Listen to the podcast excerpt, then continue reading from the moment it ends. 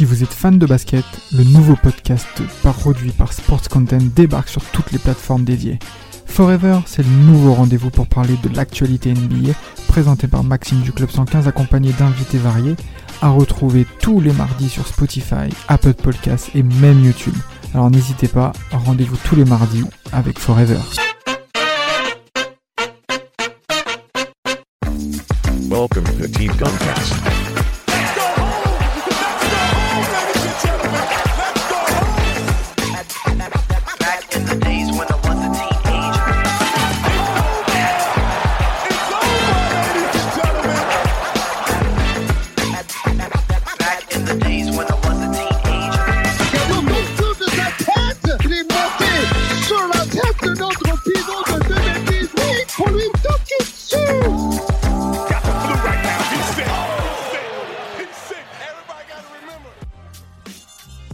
Bonsoir à tous. Bonsoir, bonsoir. Bonsoir. Salut Damas, salut Vladimir. Bonsoir, voilà, monsieur le juge. Ah, merci beaucoup. Bon- bonsoir à bonsoir à tous. Encore très heureux pour de, de vous accueillir pour euh, un- une nouvelle séance. hein. Pas une nouvelle séance de jugement, mais Non. plutôt euh, ah, peut-être C'est les vacances. de- C'est les vacances pour les jugements. Ça va revenir euh, Ah oui, euh, très bien, très bientôt. Vous en Il y a faites des pas. fesses il y a- à taper. Exactement. euh, ça dépend la manière. Hein.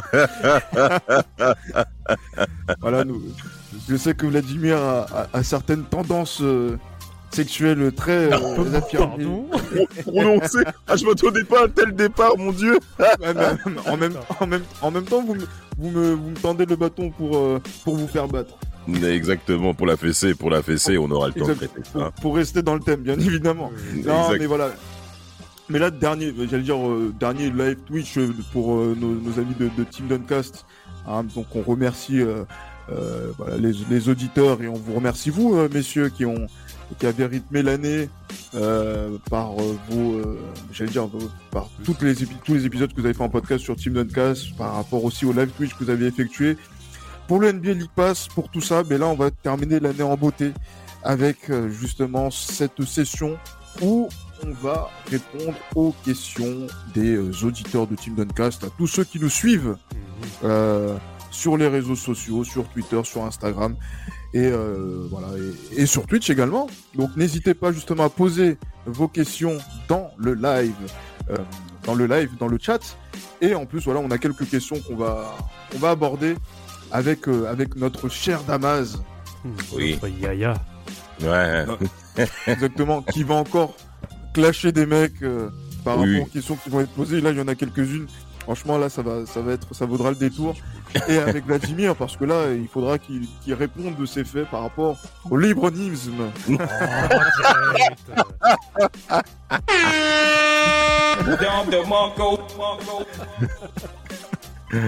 Non, le- En effet. J'adore On va, on va, on va j'adore. laisser tranquille. En plus, c'est son anniversaire là dans quelques jours là, le.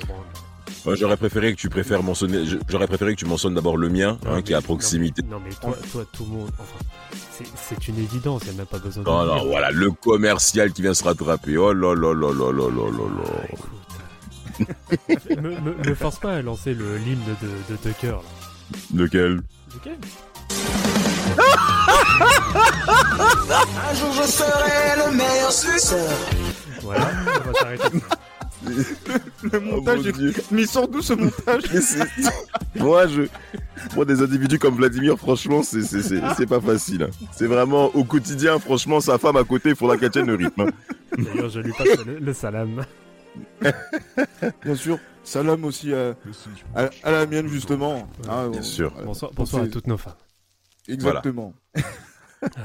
Monsieur le juge, Enfin, toutes nos femmes. On ne prône pas la polygamie. Hein. Nos femmes Non, non, respectives. non. hein. À, chaque, voilà. à, chacune de nos femmes, effectivement. bien sûr, bien sûr.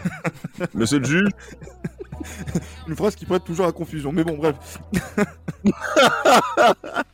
bon, effectivement, tr- trêve de plaisanterie. C'est vrai que là, on a commencé les, les premières minutes sur les, sur les chapeaux de roue. Euh, Il y, a, il y a y pas mal de questions qui sont, qui sont revenues, qu'on a pu prendre sur le Twitch. Je vais en prendre une au hasard avant de commencer. Euh, je salue également Paul, qui, euh, voilà, qui est sur le live, qui, qui euh, voilà, donc veut faire monter la température à Damas, notamment en parlant des Blazers. On aura le temps d'en discuter tout à l'heure. Absolument. En Ouais, effet. parce que non, il s'est passé des choses. hein, moi qui connais pas énormément le basket, non, il s'est passé un peu du n'importe quoi ces dernières semaines. Il faudrait que vous répondiez par rapport à ça à Damas euh, en, en public. Vous pouvez me faire confiance. Ah, d'accord. Donc on, on commence par quel On peut parler des Blazers et aussi des Pacers. hein. Non mais tu vas pas faire le combo, euh, le combo perdant de- du début d'année quoi. Hein, t'es pas obligé de la ramener toi. Hein bon. Oh Monsieur le juge, continuez. Oui, all- allons-y. Mais attendez, là, je, je suis en train de regarder donc là sur quelques questions. Quelle pourrait être la première question qui peut être intéressante? Ouais, je- j'allais, j'allais une dire un- une première question de bandeur pour pour, euh, pour Damas? Ah moi Ouais. déjà? Oui, pour commencer, c'est pour se mettre en, en jambes. Ok, Qui allons-y. est, qui est pour toi justement le plus grand dunker en match de l'histoire? Est-ce que c'est Carter? Est-ce que c'est Kemp? Est-ce que c'est Green? C'est une question de Betty. Attends, c'est quoi? Betty Meller, Meller, effectivement. Donc euh, Tom Kesmar sur, euh, sur, sur, sur Twitter qui pose la question. Le plus grand dunk de l'histoire entre Le plus Vince grand Carter. dunker de l'histoire. Le plus grand Dunker en dunker match. en match. Oh, Exactement. pu- oh, purée de patate. Très bonne question. Hein. Très très bonne question. Ah oui, répondez Ouais, aussi parce- sur le live chat hein, si vous avez un avis sur la question. Le plus grand dunker de l'histoire. Ah, je pense match. que je- en match, je, je mettrais euh, Sean Kemp. Oh. Je pense que je mettrais Sean Kemp parce que euh, en session de, de, de- alors à- en termes de technicité, Vince Carter est au-dessus, ça c'est une évidence. Mais avec la densité physique avec laquelle Sean Kemp jouait au poste 4 des Sonics, je, préfère le repréciser à nos jeunes auditeurs et auditrices, quand il démarre, putain. Oh. En fait, je me permets de, de placer Sean Kemp. Pourquoi? Parce que il part avec moins d'élan que Vince Carter. Vince Carter est un slasher poste 2, un poste arrière, donc c'est un poste extérieur sur lequel il a la technicité, la vitesse et la force nécessaires à pouvoir rentrer dans la peinture et dunker notamment sur Alonso Morning, un dunk extraordinaire hein, qu'il a fait en, je crois que c'était en saison régulière, je crois où il avait vraiment tout pris euh, quand il était du côté des Nets. Mais Sean Kemp, c'est un joueur dans la peinture, donc il y a moins d'élan en effet où c'est lancé, mais la violence avec laquelle il t'arrache la gueule. Il y a un dunk Ouais. qu'il fait en, en playoff contre, je crois, c'est les Warriors, je crois, le tout début des années 90. Euh, le, le contre un, un homme euh, au poste 4, poste 5 côté Warriors, j'ai oublié le nom. Et Sean Kemp est tellement mais, mais, mais frustré par ce match où c'est une véritable densité physique. Hein. Il dunk sur le mec et après il lui pointe de doigts comme ça, tac, tac, tac, tac, devant tout le monde. Mais c'était exceptionnel et moi je, je mettrais Sean Kemp. Sean Kemp devant pour Damas et aussi pour, Oui. euh, pour Paul qui, euh, qui dit Sean Kemp pour le mental. Euh, Vladimir, qu'en pensez-vous? Est-ce que c'est LeBron Non, c'est pas, c'est loin d'être le plus gros dunker. Enfin, il en fait partie, hein, mais euh, c'est clairement pas lui. Non, pour, pour moi, il y a clairement pas débat. Pour moi, c'est Vince Carter, fin de l'histoire. Ouais, mais Ah, est-ce que d'accord. t'as- Le- Au-delà de l'aspect au Star, au Star Game, là on est vraiment sur l'aspect match. Non, non, non, mais moi je parle vraiment sur l'aspect match. À cette heure-ci, à cette heure-ci, en tant que. Comment dire Est-ce que on a un autre joueur dans l'histoire qui a son top 200 de dunk en match de l'histoire? Alors faudrait peut-être répéter ta question là. Est-ce que on a un autre joueur qui a sur internet un top 200 de ses dunks en match? Ah d'accord, oui. Ah, il y a peut-être le Zlatan Ibrahimovic en foot. qui, a, qui a des, qui a des très beaux buts à marquer, effectivement. Donc j'imagine Oui. qu'en dunk, ça doit être aussi, aussi spectaculaire pour Ouais, bah, bah, bah, c'est deux individus qui se ressemblent quelque part en termes de performance, hein, hormis les titres pour Zlatan et aucun titre pour Carter, mais sur les points individuels, individuels et en termes de, de technicité sur ce qu'ils savent faire, ah Zlatan, il, a pu- il peut se présenter devant tout le monde. Et Vince oui. Carter dans ce domaine du dunk, ouais, Vince Bah, Carter, oui, moi- voilà. Pour moi, en fait, Vince Carter, c'est clairement le, le parfait mix entre euh, bah, athlétisme, technicité Exact, et exact. puissance, en fait. Exact, exact, exact. Bah après, ce qui est pertinent aussi par rapport au choix Carter, qui est forcément évident pour d'autres personnes à qui je ne remettrai pas en cause cependant, bien que j'ai choisi Sean Kemp, bah, c'est que Vince Carter a duré dans le temps avec ce type de modèle. Sean Kemp, quand physiquement ça a commencé à couler, aïe aïe aïe aïe aïe. Et euh, je parle bien de son transfert du côté des Cavs euh, où il a été, où n'avait pas été prolongé du côté des Sonics. Ça l'avait vraiment blessé euh, psychologiquement, mais après aussi au niveau du corps, ça a pris un coup parce que l'hygiène de vie du côté de Sean Kemp, vraiment Gilles, monsieur le juge, je vous assure que là, on a affaire à un sacré numéro. Un sacré c'était- numéro. C'était la déchéance. hein. Ah ouais, ouais, ouais, vraiment, Ah, mais franchement. il faisait des... Non mais vraiment, il le dit lui-même aujourd'hui, il a fait des soirées à la maison euh, du côté euh, de, de, de Seattle. Et même des mecs de Portland prenaient la route, hein. c'est-à-dire deux heures et demie de voiture, trois heures. Allez hop, on va à Seattle en soirée chez Sean Kemp. Ouais. Voilà, Je- voilà. Donc euh, ça, ça a vraiment Ah. tout donné. Et non, sur le sur le temps, ça peut, ça peut pas tenir. Ça- Oh, ça- et ça n'a pas tenu. Petite dédicace vite fait dans, dans le chat parce que je vois que c'est la première fois sur le chat d'un spectateur là, Travis Scott. Merci euh, pour euh, Ah, merci cool. de, de nous suivre et de faire vivre du coup ce, ce chat. Ah, effectivement, très grand rappeur. C'est un rappeur mortel comme on dit. Pardon. Pardon. Exactement. C'est vilain, mais bon. Euh, Gilles- on- on- non, passons, pa- passons à la suite. Oui, évidemment, passons à la suite. hein. Euh, J'avais une question euh, déjà. On va quand on va on va l'évacuer tout de suite. euh, de, de Reda Zini, hein, que vous connaissez très bien Bien sûr. Euh, au niveau des libéraux. Non, pas celle-là pour l'instant. Je la, je la poserai en fin d'émission, celle que Ah non, non, Vladimir. Non, non, Ouais. Oula. pas maintenant. Alors, On va poser d'abord une question de basket, effectivement. Donc, Très il bien. pose la question pourquoi Karim Abdul-Jabbar est au-dessus de Michael Jordan Ouh. Voilà. Ça pose directement le débat. C'est sa question. Oh Donc, purée. messieurs, répondez. Répondez, comme dirait El Kabash. Ah, Euh, à cette question, messieurs. Oh là là là là là là. Ah, Pourquoi Faudrait. Pourquoi, Pourquoi Karim, Abdul, Karim, Karim Abdul-Jabbar a est peut-être supérieur, a peut-être un héritage, un impact supérieur à celui de Michael Jordan de la vie de Reda Zini. Est-ce que c'est c'est une position qui est tenable? Voilà, si je dois retourner un petit peu la question, puisque je vois que vous séchez un petit peu.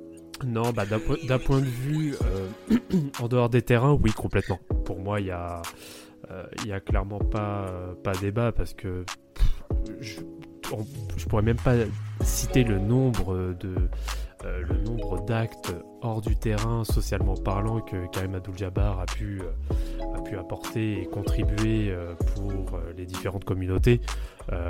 Pour moi, il y a oui, il y a clairement pas débat. Alors que tu as Michael Jordan qui est qui est en fait le parfait rôle du bon capitaliste américain par excellence. Donc euh, Bien sûr. c'est oui, en effet sur cette sur cet aspect-là, pour moi, il y a clairement pas débat. Après, bon, après c'est un petit peu compliqué, on va dire aussi sur l'aspect euh, basket euh, purement. Parce que faut se mettre dans la tête déjà que euh, Karim Abdul-Jabbar serait éventuellement au-dessus de Michael Jordan, ce que je n'arrive pas à imaginer déjà. Donc euh, déjà là c'est un peu compliqué, malgré qu'il soit le meilleur marqueur de l'histoire. Euh, en dehors de ça, moi Ah, c'est- déjà je peux pas. c'est- déjà pas mal, quand même. Oui, ah, clairement.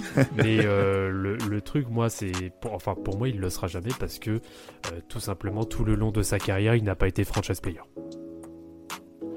Oula. Ah, oula, oui, là, effectivement, là, vous, euh, vous, vous énoncez euh, un fait euh, assez important. Développez, monsieur. Ah, bah. Monsieur Vladimir. Lorsqu'il y a eu le, le fameux Big Three de, de l'époque du Showtime avec Magic Johnson, bah, après, on a très bien su. Alors, déjà, il, est- il commençait à être vieillissant à cette période-là. Et après, bah, Johnson a clairement euh, pris le dessus euh, sur. euh, en termes de, ah, en termes de leadership pour, pour les Lakers et ce dès sa saison rookie. On l'a bien vu avec notamment ces finales qui sont complètement folles, pour lesquelles d'ailleurs le match pour le titre, euh, je sais plus, ouais, je crois que c'est le match 6, euh, tu as euh, du coup Karim Abdul-Jabbar qui est blessé et c'est Magic Johnson qui prend, lui qui est meneur, qui prend le poste 5 et qui fait je crois Ouais. plus de 40 points euh, sur ce match-là. Enfin bref, il fait un match euh, C'est ça. monstrueux pour amener au titre derrière. quoi. Ouais. Donc, euh, en fait, c'est vraiment là que ça a fait la bascule. Et, euh, et du coup, euh, oui, c'est pour ça que j'ai du mal à, à placer euh, Abdul-Jabbar devant Jordan. Damas, euh, sur la même lignée, j'imagine. Hein. En effet, en effet, mais le pourquoi hein, de, Karim Abdul-Jabbar, déjà de 1, on peut le placer devant Michael Jordan, c'est que on a affaire le, au, euh, au profil d'un joueur tout simplement extraordinaire par la taille, par le talent et par les performances, il faut quand même le mentionner. Euh, Karim Abdul-Jabbar, euh, en vérité, il n'y a aucun basketteur de l'histoire qui peut, qui peut dire « je suis meilleur que toi », objectivement parlant. Mais oui, parce que quand on regarde les chiffres, comme l'a bien dit euh, euh, Vladimir, meilleur scoreur de l'histoire de l'NBA, de l'histoire, c'est lui qui est devant. Et même en termes de performance, avec euh, euh, deux fois MVP des finales, Bon, c'est vrai que certains pourront dire que j'en ai eu 6. donc Michael, à ce niveau-là, les choses sont évidentes. Mais surtout, ce qui est intéressant, c'est qu'on a affaire à un joueur qui a gagné dans les années 70, qui a gagné dans les années 80, euh, et en étant, bien entendu, un point majeur hein, de, du côté des Lakers. Et euh, c'est pas qu'une histoire de basket par rapport à Karim Abdul-Jabbar. C'est pour ça que les gens qui peuvent penser qu'il est le meilleur joueur de basket, de, de, de, le meilleur joueur de basket en NBA ont le droit de le penser parce que on a affaire à un pays dans le contexte où les clivages racisme et social sont très forts. Et dans le cas de Karim Abdul-Jabbar a réussi à transcender en effet cela. Cependant, en sa défaveur, il ne s'est jamais positionné comme étant un joueur représentant l'Amérique. Et dans l'image des Américains, ils ont besoin d'un joueur, ils ont besoin d'un modèle qui représente le modèle américain. Voilà pourquoi on met Michael Jordan. Il l'a prouvé. Attention, par sa personnalité, je ne parle pas uniquement que des performances, on va laisser un peu les performances euh, de côté. Michael Jordan parce qu'il a pris par sa personnalité et par l'écart qu'il avait avec les autres joueurs de sa génération. Michael Jordan avait un écart conséquent avec les autres joueurs de sa génération que Karim Abdul-Jabbar n'avait peut-être pas autant. Quand je parle, c'est-à-dire en termes de leadership, en termes de charisme, en termes de ce qu'il transcende également dans les autres sports. Michael, Michael, c'est tout simplement trop. Et également sur le côté marketing. Nous sommes en 2021, proche de l'année 2022. Qui ne porte pas de Jordan aujourd'hui? Et on a le droit de poser la question. Oui, voilà, bien sûr. Mais on a le droit de penser à, à poser cette question. Qui n'a pas encore porté des Jordan aujourd'hui? Et au travers de cette question-là, les gens Moi- qui pensent que. Non Ah, ça a toujours marché. hein, donc. Voilà, en effet, ben là, tu as deux réponses sur deux. Oui, merci, euh, Gilles. Ah, je suis, Les- là, je suis saucé en plus. tu vois. Mais, mais, je, mais je t'en prie. Mais, ah, mais, mais, mais, mais avec tout ça, Mais, on a mais le droit de... je suis, je suis une exception qui confirme la règle. Oui, qui confirme la règle. Mais qui est, en effet, donc tu réponds à ma question que j'ai posée. Mais on sait très bien que beaucoup de personnes ne répondent pas positivement à ma, rép- euh, à ma, à, à, à, à ma, à ma question sur le fait que Michael Jordan a pris une, euh, est une légende. Mais une légende qui transcende le temps. Ah, Au-delà de tout sport, au-delà de toute discipline, au-delà même, même de, Voilà. tout, de tout secteur d'activité. Même Bien temps, sûr. ça- ça- Et- faut- faudrait être, excuse-moi, mais il faudrait être sacrément con pour penser le contraire. Mais, mais, mais c'est incroyable ça. Et ce n'est pas le cas de Karim Abdul-Jabbar parce qu'il s'est positionné dans une forme de combat social qui est tout à fait louable de pouvoir le mener. Mais il est musulman aussi.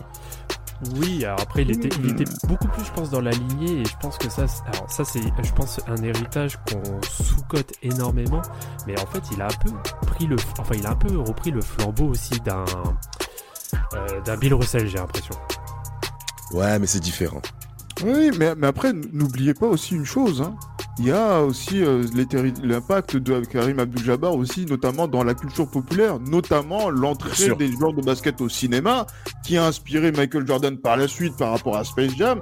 Ça vient justement de Karim Abdul-Jabbar qui euh, donne la réplique à Bruce Lee. C'est pas n'importe qui, hein, justement, donc par rapport à ça. Mais c'est vrai que euh, il faut, euh, il faut, il faut plutôt, en, il faut, en, il faut en parler. Mais euh, c'est vrai que Michael Jordan a poussé le, le, Alors. le prisme assez loin et encore même loin. dans les années 2020 avec euh, cette série Netflix qui a euh, justement Il allait trop loin. Michael Jordan auprès même des plus jeunes qui sont peut-être nés dans les années 2000. Mais, mais, mais regarde, re- mais regarde. Vlad, tu voulais peut-être exprimer, excuse-moi. Ouais, je fais, je coupe très rapidement deux secondes, je vous laisse reprendre. Par contre, là, il y a, il y a un événement qui s'est passé sur le chat, il y a Catch and Shoot, hein, notre ami euh, Loris, Oh qui vient, de, qui, vient, qui vient de donner un abonnement à l'un des, des suiveurs, là. Oh.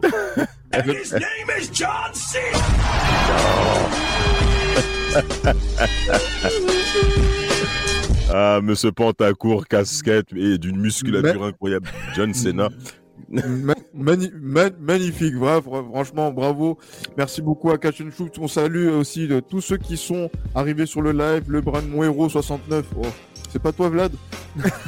Ken, Ken, Ken Pachi, le 9, euh, 900 971. Euh, Il y, a, y a qui d'autre qui, qui- qui est arrivé? J'ai vu, il y avait Michael Kidd, Gilles Chris. Oh, franchement. Oh. Ah, ça si tu savais comment il shootait en plus ce joueur, Gilles, je t'assure, oh mon dieu. Oh, Oh là là, bah tiens, mais Michael, il a pas été performant dans ses choix de draft. Hein. On aura le temps de faire son également son, son cas. Son procès en tant que dirigeant, j'imagine. absolument, absolument. Il le mérite. C'est c'est incroyable. Ah. Allez, maintenant, allez, on, va, on va commencer à, à mettre le feu à, à, à ce live. Euh, messieurs, là, je vais passer la question directement à Vladimir. Le joueur le plus sous- sous-coté selon vous Qui est-il? Très bonne question. Très bonne question. Dans le, dans le football, dans le, dans le football, je suis en ouf. Dans le basket actuel, oui, excusez-moi. Ah, merci. Oula. Ouf. Je suis encore dans. Je suis un, je suis un libéraux, hein, n'oubliez pas. Bien sûr, bien sûr, monsieur le juge, on le sait. Ah bah, euh, alors, je vais peut-être faire plaisir à. Alors, je sais pas s'il nous écoute à cette heure-ci, mais un, moi, il fait partie euh, des plus grands de, de l'histoire. Mais moi, j'ai toujours du mal parce que, statistiquement parlant, il nous a quand même fait des folies quasiment tout le long de sa carrière. Moi, c'est Tim Duncan, Ah, mais oui, effectivement. Ouais, le meilleur 4 de tous les temps. bien sûr, bien sûr. Qui a inspiré le nom de ce podcast. hein. Bon. Oui, Je, tiens à le, préciser pour tous nos, pour nos, pour nos, Oh, études- pour nos auditeurs. merci. Ah, il y a de la recherche. hein. Oui, effe- effecti- effectivement, on a bien rigolé ce jour-là avec, euh, avec euh, Reda au moment de, de, de choisir un nom. Et effectivement, donc euh, Tim Duncan, pourquoi toujours euh, il a cette euh, image de sous-côté alors qu'il a des accomplissements qui sont assez importants que tout le monde reconnaît, j'ai j'ai l'impression. Totalement. C'est euh, bah, parce que tout simplement il est pas flashy. Déjà dans un premier temps, c'est vraiment. bah, de toute façon, il a eu son, son surnom euh, pour ça. hein, C'était Mr. Fundamental. Et euh, voilà, tout est dans les fondamentaux. Pas besoin de faire des grilleries, pas besoin d'être flashy. Juste de l'efficacité, euh, Mhm. juste de l'efficacité pure et dure. Euh, voilà, tout simplement. Et je peux rejoindre aussi l'avis de Travis Scott 87. Euh, Kyle Lowry, je le trouve aussi très sous-côté. Ouais. Damas Euh, alors, pour, euh, alors, avant de répondre à cette question, j'aimerais assister également à un petit point sur la réponse de Tim, euh, Tim Duncan. Il est également, alors pas sous-coté, mais il n'est pas valorisé à sa juste valeur. Sous-apprécié. Voilà, il est sous-apprécié par rapport à sa personnalité aussi. Et en fait, on a l'impression que ça dérange pas Tim Duncan qu'il ne soit pas valorisé à sa juste, à, à sa juste mesure, en fait. Ça ne Comme le dirait- dérange comme- pas Comme personnellement. dirait un certain Damas, ça- il, il s'en bat les reins.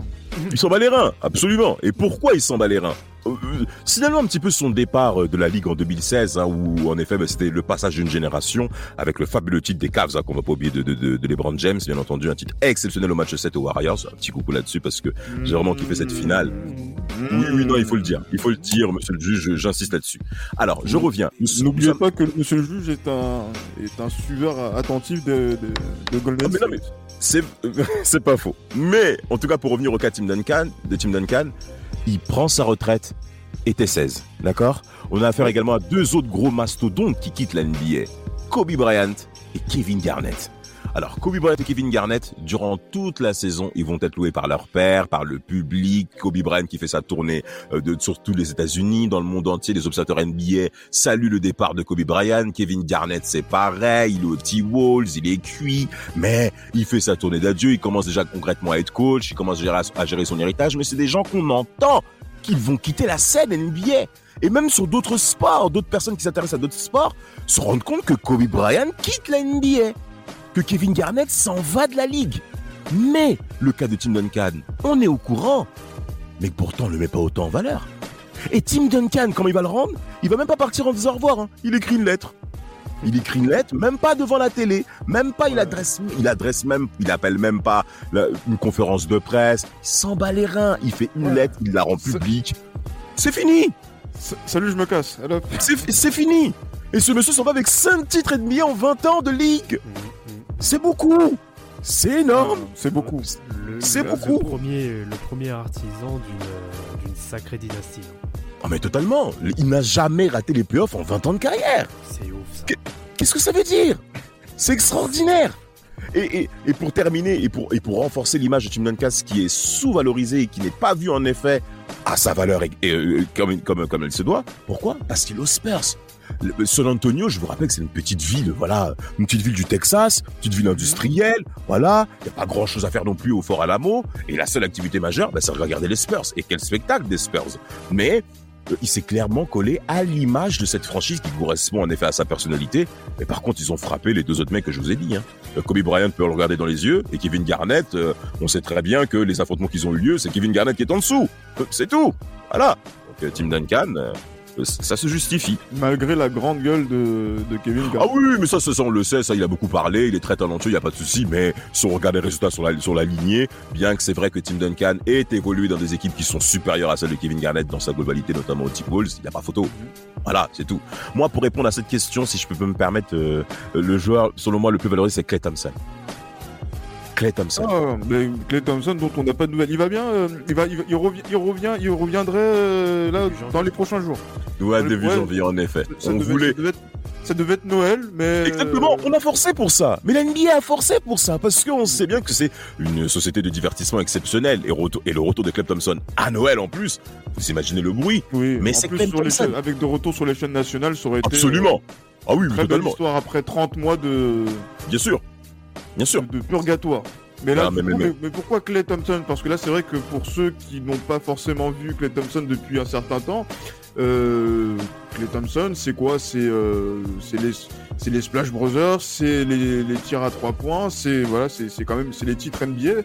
Mais pourtant, Oui, pour ma part, Clay Thompson n'est pas vu, à, selon moi, à sa juste valeur encore une fois. Pourquoi? Parce que déjà de 1, je trouve que euh, bah déjà de 1, quand les Warriors n'allaient pas bien en début de, en début de, de, dynastie, on a pensé à le trader à la place de Kevin Love, ce qui aurait été une énorme, une énorme erreur. Jerry, West, qu'il a, qu'il a recruté à la draft de 2011, si je me souviens bien, a fait en sorte à ce non, je crois que c'est 2011, enfin Thompson, peu importe, a fait en sorte à ce qu'il puisse rester euh, le, le, euh, du côté des Warriors en disant si, si vous mettez Clay Thompson à la porte, je quitte les Warriors. Donc ça prouve vraiment à tel point que Jerry West avait du flair, et ce qui est le cas hein, euh, par rapport à, à ce grand monsieur du basket, peut dire c'est monsieur logo, hein, comme vous le voyez. Et Clay Thompson, ben, on a l'impression qu'il souffre du fait que lui-même personnellement n'est pas vu comme il se doit, et c'est comme s'il fallait le mettre parce que les Warriors sont forts. Mais individuellement parlant, il n'a pas, il, il manque, il n'a pas cette aura. Et pourtant, il a des performances exceptionnelles à titre individuel. N'oublions pas qu'il a joué avec Kevin Durant. Et là où, selon moi, il a été sous-estimé, c'est quand Kevin Durant est venu du côté des Warriors, on a mis un duo Durant-Curry. Ça, ça m'a pas plu. Et là, j'ai vu vraiment qu'on se moquait de Clay Thompson.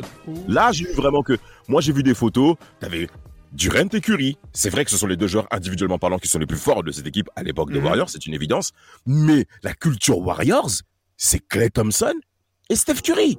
Qui sont, c'est eux, ce sont eux, ce sont, c'est les fondamentaux bah, du début de la dynastie des Warriors qu'on a vu toutes les années 2010. Ah, Donc, suis- pour ma part, euh, je je passe pas. suis- Je suis d'accord et en même temps pas d'accord. Euh, Ben, on t'écoute. Je suis d'accord en effet sur le fait euh, qu'on a sous-estimé l'impact de Clay Thompson, notamment lorsque Kevin Durant est arrivé aux Warriors, même pendant toute l'ère, pendant les trois ans où euh, Kevin Durant était aux Warriors. Parce que lorsque il y avait besoin en effet de mettre des gros shoots, bon, Durant en a mis, mais Clay Thompson en a mis aussi de sacrés. Euh, ça, faut pas l'oublier. Par contre, sur l'aspect, on va dire vraiment individuel, alors on va, ça va peut-être suivre un peu le, euh, ça va peut-être suivre un petit peu le, sujet d'hier soir avec nos amis euh, de temps additionnel, avec les Unpopular euh, Opinions. Mais moi, je trouve que Clay Thompson, il a apprécié pour moi sa juste valeur. Moi, j'ai, alors, on sous-entend qu'on le qu'on le respecte pas assez, mais à cette heure-ci, il est très bien dans une place de lieutenant.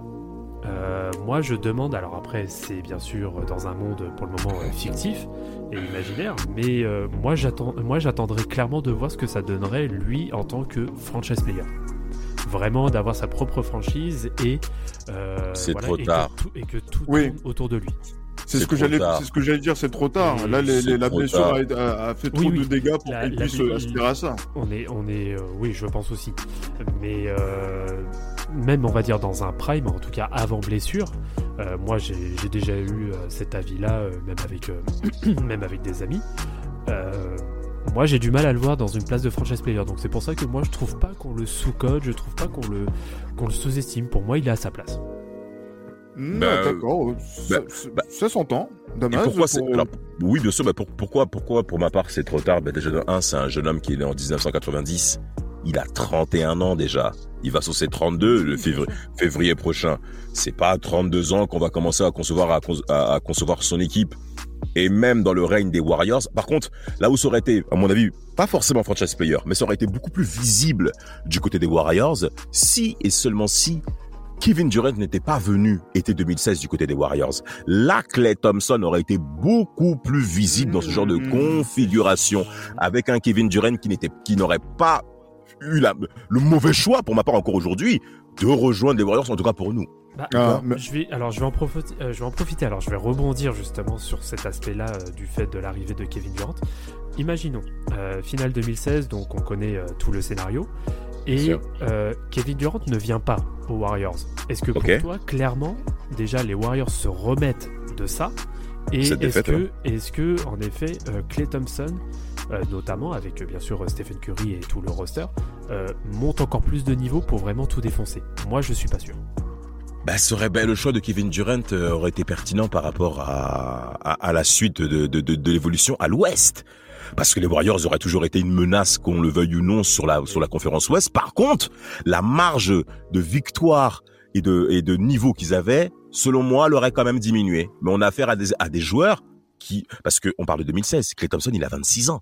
Mhm. Euh, Steph Curry, il est en 88. Le mec, il a 28 piges. Ah, bah, il Donc il y a encore une marge, voilà, donc ils sont encore en pleine performance pour pouvoir encore aller plus haut par rapport à ce qu'ils ont produit. Après c'est vrai, l'échec de la finale 2016 fait très mal. L'arrivée de Kevin Durant est très bonne pour eux parce que ça relance une nouvelle dynamique. On parle de KD, ça, ça c'est une évidence. Mais voir Clay Thompson dans cette configuration où il est la menace extérieure sans ballon, si je peux dire ça comme ça, parce que Steph Curry, on le sait qu'il peut se débrouiller avec et sans ballon.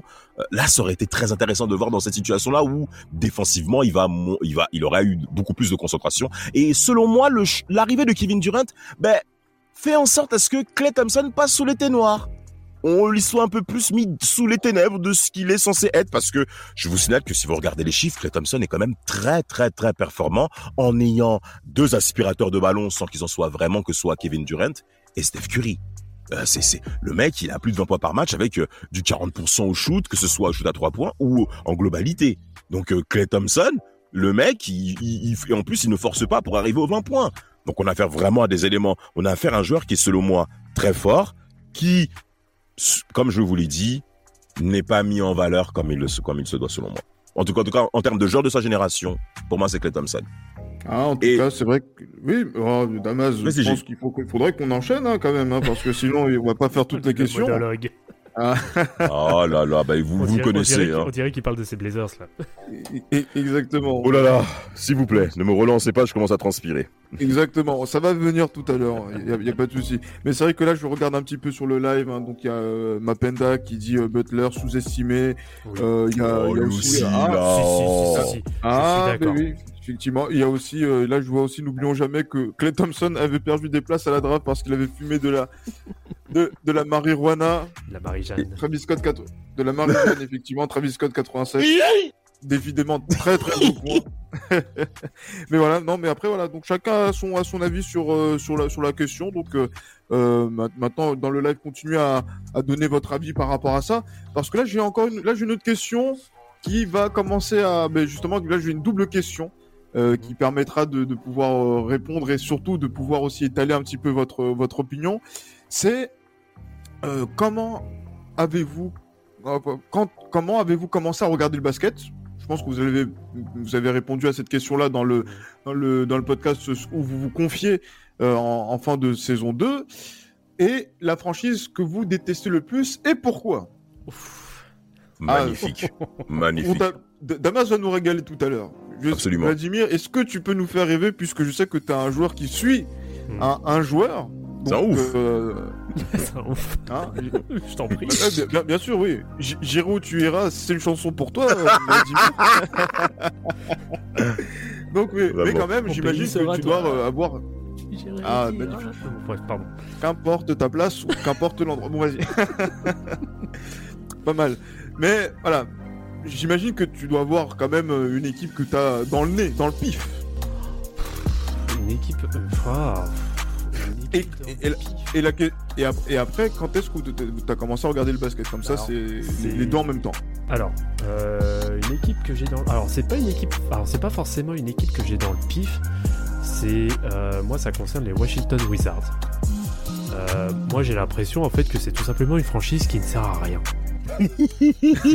qui représente la capitale sans représenter la capitale. En fait, j'ai du mal à. Alors, ouais, je, je, j'y arrive pas. Washington, j'y arrive pas. Pourtant, euh, Ouais, bon, c'est comme le, le- après, c'est comme le peut-être Hertha Berlin en, en Allemagne. En... Oh Ça, c'était gratuit. L'ancien bloc de l'Est. Exactement. C'est c'est totalement gratuit. Merci beaucoup. Non, mais Washington, ouais, je sais pas. Tu sais, c'est, c'est toujours, c'est une équipe qui est toujours, tu sais, dans le ventre mou. Enfin, qui arrive de temps en temps à faire des, des performances, qui arrive à se, à se qualifier en playoff, etc. Mais tu, tu sens qu'il n'y a pas de vie en fait dans, dans cette franchise. Même tu vas, quand tu regardes les matchs, la salle, euh, l'ambiance, etc. Euh, voilà, il y a, y a rien en fait. Euh, Une, ambi- une ambiance de congrès? bah, c'est une Ah, ambiance, avec- t'as avec l'impression d'être, bah, t'as l'impression d'être au Parc des Princes en fait. Ou, ou même euh, avec des sénateurs et des, et des parlementaires Ouais. Ouais. qui sont bien qui, sûr. qui arpentent euh, la ville de Washington. T'as même Mais Abraham c'est la ville- qui te regarde au loin là. Mais c'est la ville de Washington en plus. C'est la ville de Washington. Concrètement, quand on va en vacances, on va pas à Washington, quoi. Je suis désolé, nous on est français, on va pas à Washington comme destination rêvée pour euh, les States. Frère, arrête de te moquer de nous. Non, mais même en dehors de ça, après, moi, moi, la franchi- moi franchement, la, la franchise de Washington, elle me fait pas rêver. Oui, voilà. Bah, euh, Malgré on fait de la ville. Malgré Ma- Michael Jordan qui, mais justement, qui a donné un coup de projecteur sur cette C'est ville ça, quand votre il, a- il est revenu en. C'est ça votre goût Oh, C'est ce pas capable de les qualifier en playoff, quoi. Oh, mais Non, il a non, 40 ans euh, là, quand même. Ouais, franchement. votre franchement, il a Il joue 40 avec ans. Il joue avec une canne et un chien. Non, c'est pas bien. Une Non, canne. mais, euh, mais il a eu des performances en plus vraiment exceptionnelles pour un mec de 40 Ouais, ans. clairement. Franchement, eh, non, non, Mais- vous regardez mais- les chiffres. il- Mais, mais, mais il donne un coup de projecteur justement à cette, euh, à cette, euh, à cette franchise à cette époque-là. Absolument, absolument. Donc moi, je comprends Vlad par rapport à Washington. Continue, Vlad. Euh, donc euh, voilà pour, euh, pour la première question. Pour- et la pour deuxième, ceux que tu dé- Voilà, et en plus, ouais, tu dis mais pourquoi? C'est parce que ouais, c'est claqué en fait. euh.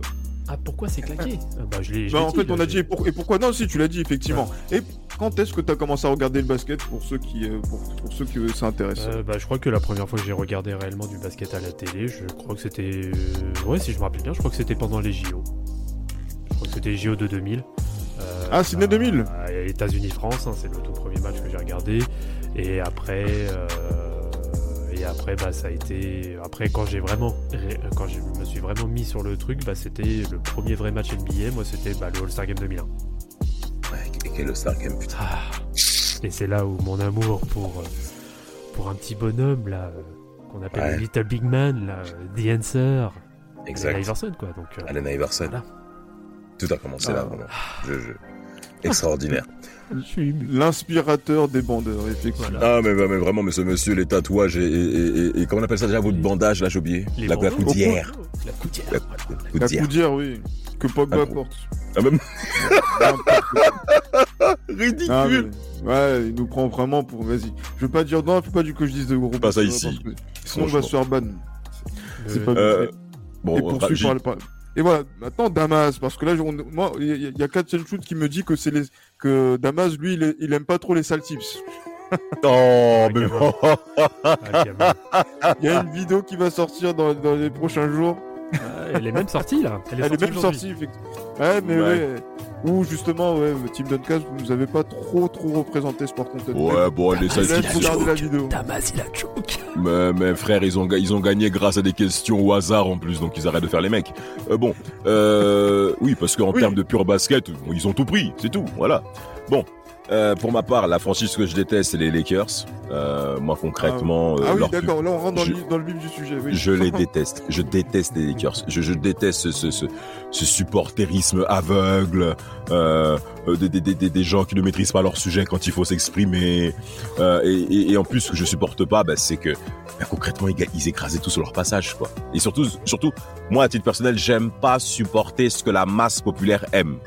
Voilà, ça c'est dans mon à- caractère. T'es un homme à contre-courant, toi. Ah mais j'ad- j'a- j'adore être un concurrent et j'adore faire taire les salles. Moi j'adore ça. Euh, et, et, et, et les Lakers, C'est très chad... Ah oui, boum boum boum, ouais, c'est très chadarien comme euh, Raphaël Chader. euh, C'est euh, tout, c'est le seul point, c'est le seul, c'est le seul seul point point. de similarité que nous pouvons avoir lui et moi. hein. Ça s'arrête là parce qu'après tout ce qui pourrait. On va pas revenir sur certains aspects, on va rentrer dans la private joke, mais effectivement, Damas à contre-courant, donc du coup, euh, j'allais dire les Lakers, et euh, donc à, à l'ouest, j'imagine qu'à l'est, j'imagine que si euh, t'avais été un peu plus vieux, les Bulls, tu les aurais pas vus, euh, tu les aurais pas sentis aussi? Bah, les Bulls, étonnamment, si. Parce que parce qu'en fait, les Bulls, on avait l'impression, en tout cas moi, les premières images avec Bruno Poulain que nous saluons bien entendu et, et Georges Eddy avec qui nous avons regardé sur Canal+, ben en fait moi c'était leur qualité de jeu quoi. J'étais impressionné parce que je comprenais qu'ils jouaient bien au basket. Et tu voyais en fait l'écart qu'avaient les autres et surtout en ce temps-là je m'étais pas positionné clairement pour pouvoir aimer une franchise. En 97 quand ils sortent le Jazz en finale, voilà, on est surtout impressionné parce qu'on voit quelque chose qu'on ne voit pas souvent à la télé, les finales NBA et un joueur qui fait la différence à Michael Jordan. En 98, je suis tombé amoureux de Scottie Pippen, je sais pas pourquoi, j'ai commencé à kiffer sur ce mec. Et pour faire le lien avec Pippen, c'est par rapport à l'équipe que je supporte, c'est les Blazers. Concrètement, on peut dire que la série de finale de conférence 2000 à l'ouest entre les Blazers et les Lakers est vraiment mon premier moment de basket. Vraiment. Et c'est là où Oh. les Lakers, j'en peux plus.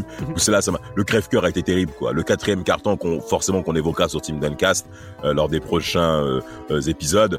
On va revenir là-dessus et croyez-moi, il y a des choses que je vais détailler euh, auxquelles euh, beaucoup de personnes que je qui passent à la télé qui ne le font pas, je le ferai à cœur joie pour montrer que les Lakers c'est une équipe euh, et, et- et que la ligue nous a trahis. Voilà. Attends, attends, attends, attends, attends. Là, des- des- certaines personnes à la télé qui n'en parlent pas. Je veux- moi, je veux en savoir plus là. Non, non, non, non, non, on se tait, des gens qui passent à la télé qui ont un, un très faible niveau analytique. Euh, voilà, c'est tout. on est là Et pour ça. sont- Non, non, je sont- préfère. Je, je peux dire les noms Oh, je- j'allais dire libre à vous. sinon, après, si vous avez envie de faire carrière, dites-le, dites-le pas aussi. C'est comme vous voulez. hein. Là, il n'y a pas Ah, de. Bah, taisons-nous, taisons-nous, mais très bientôt ces choses vont sortir, croyez-moi, parce qu'on a affaire à, de, à des gens qui se reposent pendant bon nombre d'années, et quand il faut aller dans le détail, ils ne sont pas là. Et cette finale Blazers-Lakers, ça a bien profité à certaines personnes, mais quand on regarde la, la- la- le, le quatrième carton, je- non, vivement l'épisode, c'est tout ce que j'ai à dire. Voilà. Ah oui, effectivement. Les Ah, pantouflards. Exactement, ça commence. C'est pour, c'est ce- pour parler d'une chaîne qui commence par Bean, qui finit par sport. Mais bref, Voilà. on, on verra. Mais oui, je salue euh, Ma- Marie Patrux que, qui m'inspire dans, dans mon animation. Je ne dirai Voilà. pas pourquoi. Et les Lakers. Mais attention, hein, faut pas, faut- je suis quand même objectif. Hein. Quand il faut gagner, il gagne, ils sont au-dessus, pas de souci. Ouais. Mais, mais voilà, c'est tout. Mais voilà, Damas Molina, l'investigation, la vraie. exactement. Et oui, des têtes vont tomber avec Damas. Hein. Écoutez, Bien sûr. Dans la, dans la deuxième partie de la saison, ça va être, euh, ça promet de, de saigner. Il le faut. Messieurs, c'est vrai que là, on est. euh, y a- voilà, j'ai une autre question que. En, y a- en fait, il y a, y a un- y a un- y a un gars, je, je sais pas comment dire son. Son, son dièse sur. euh, sur, euh, j'allais dire sur, sur Twitter. Et là, il, pose, il a posé une série de questions qui sont super intéressantes.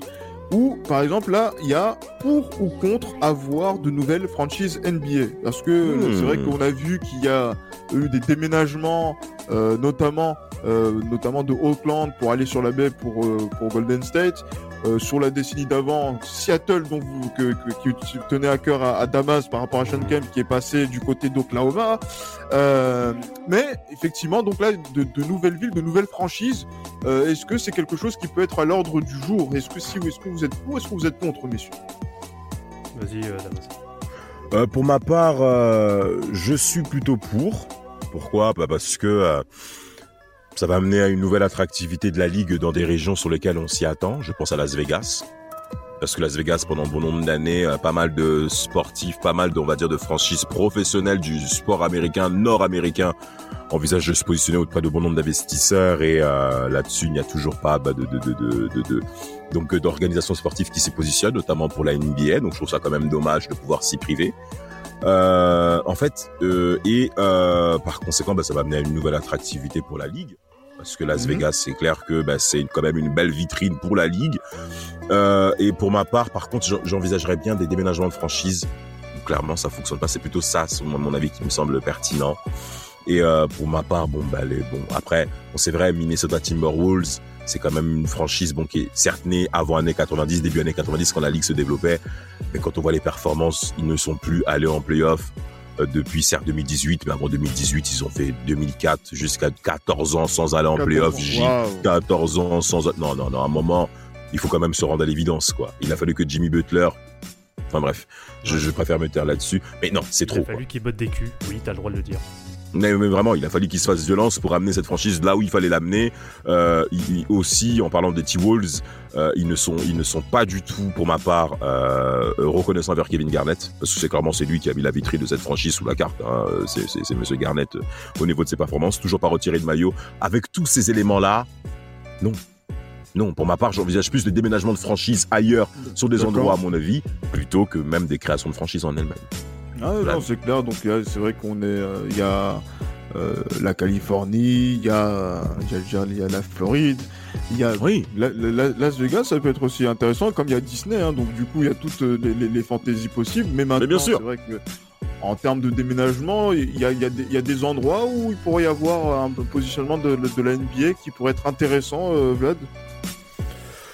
Euh, moi, je suis pas trop, enfin, je suis pas trop pour encore rajouter des franchises. Je pense que avant de rajouter des franchises, Rajouter, ou, si- ou sinon peut-être qu'il faut en supprimer quelques-unes. alors peut-être mieux cibler peut-être les villes, ouais, pour le coup. Ouais. Euh, parce que euh, ouais, ouais, parce que par exemple des villes comme la Nouvelle-Orléans, bon, c'est bien sympa pour le carnaval, etc., pour la culture un peu française et tout. euh, locale, mais très honnêtement, depuis qu'il depuis qu'il y a une franchise en- à la Nouvelle-Orléans, donc qui étaient les Hornets à l'époque, qui ont déménagé, puis les Pélicans, euh, c'est pas la folie quoi. Donc euh, limite, limite- limite, moi je serais pour euh, délocaliser les Pélicans euh, direction Seattle quoi. Ben, Seattle, pour ma part, mérite une franchise. On a affaire à une ville de basket, des joueurs emblématiques de basket qui continuent encore une fois à promouvoir cette image dans la ville. C'est vrai que c'est la ville pluviale, voilà, c'est ses caractéristiques. hein. C'est un peu notre Bretagne française, hein, euh, on va dire le, le nord-ouest euh, américain, au niveau du climat. Ah oui, oui, on va pas revenir là-dessus, laissons ça de côté. Voilà, merci. Et euh, Seattle, au travers des derbies, hein, auprès de face à Portland, parce qu'on sait que c'est deux, deux, deux, voilà, deux, deux, c'est un, véritable derby en NBA. Seattle manque quand même. Oui, je peux, voilà. Donc c'est voilà. Par contre, New Orleans, bon, t'es un petit peu dur à mon avis sur cet aspect-là. Même si c'est vrai que la franchise n'en vaut pas, c'est, quand même compliqué. Ouais, c'est compliqué. hein. C'est compliqué, quoi. C'est compliqué. Ouais. Franchement, c'est hyper Voilà. compliqué. Après, après très- euh, remarque très juste hein, de, de Paul, hein, sous le pseudo euh, Bidililipi euh, euh, dans le chat, c'est vrai que New Orleans a une place forte parce qu'il y a notamment les Saints hein, en NFL Ah oui. qui sont là. Tout à fait. tout à fait. Ça, ça Et il- et ils comptent. Et c'est la famille Benson, les propriétaires des Saints, qui sont également propriétaires également des Pelicans. Donc quand vous avez tout ça, pourquoi vous rigolez? Qu'est-ce que vous avez eu encore vous là? Pardon, oui, oui, effectivement, le- la famille Benson, excuse-moi. Oh mais oh mais vraiment mais vous. C'est ça. Ouais, ah oui, Ah ouais, moi, je- bien sûr, avec Georges qui est. Non mais vraiment Georges. Oh.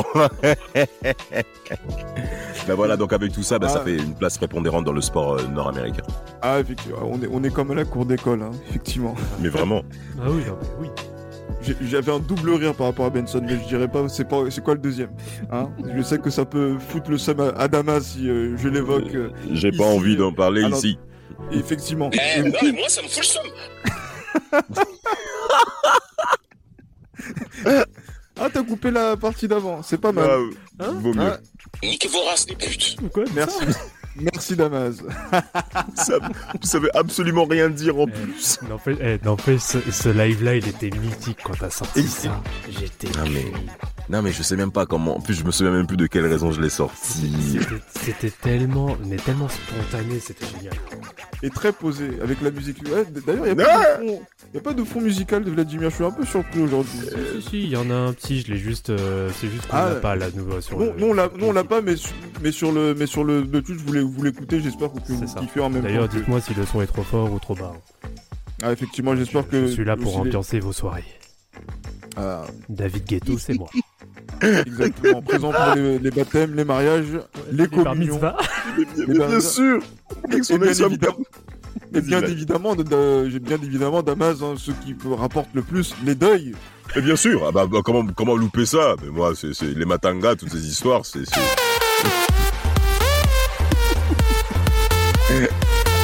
Être en roue libre. Ah oui, Non, je vous réserve le Titanic pour la fin. oui, bien évidemment. Euh, une autre question, quelles règles voudriez-vous voir arriver ou ne pas arriver dans le basket NBA Oh là. Alors, une règle magnifique. Ouais, Je commence. Vas-y, vas-y. Une règle que je vois arriver. La fin des 3 secondes dans la peinture comme en Europe.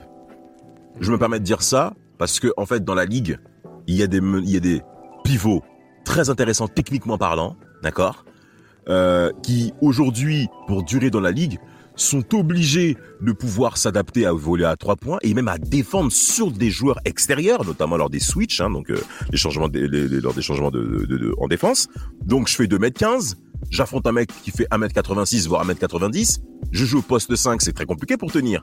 Ok, donc pour ma part, il faut quand même remettre un petit peu l'église au centre du village avec quelque part aussi une, importance pour ce poste capital dans lequel si à l'époque vous n'avez pas d'intérieur majeur, vous ne gagnez pas de titre.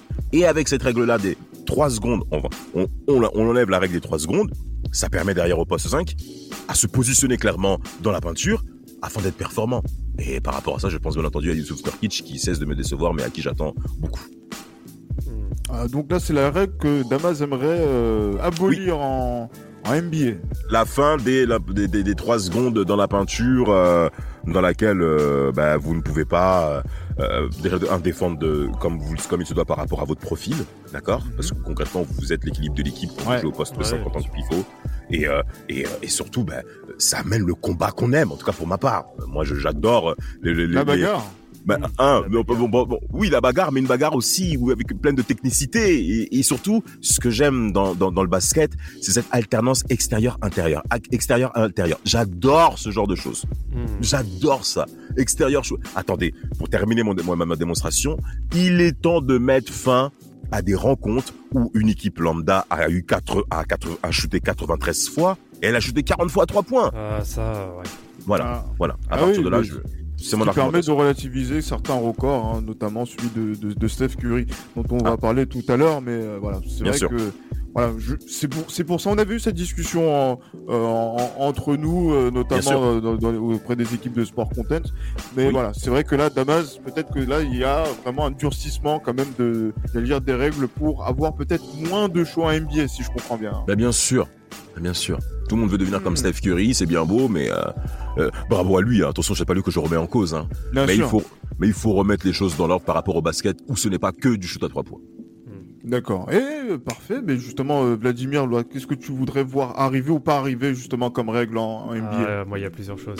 Euh, déjà, la première, alors moi, ce serait, alors ce serait pas très pop populaire, je pense pour le coup, mais euh, ce serait, bah, ce serait d'avoir la possibilité, comme en Europe, de pouvoir nettoyer le cercle.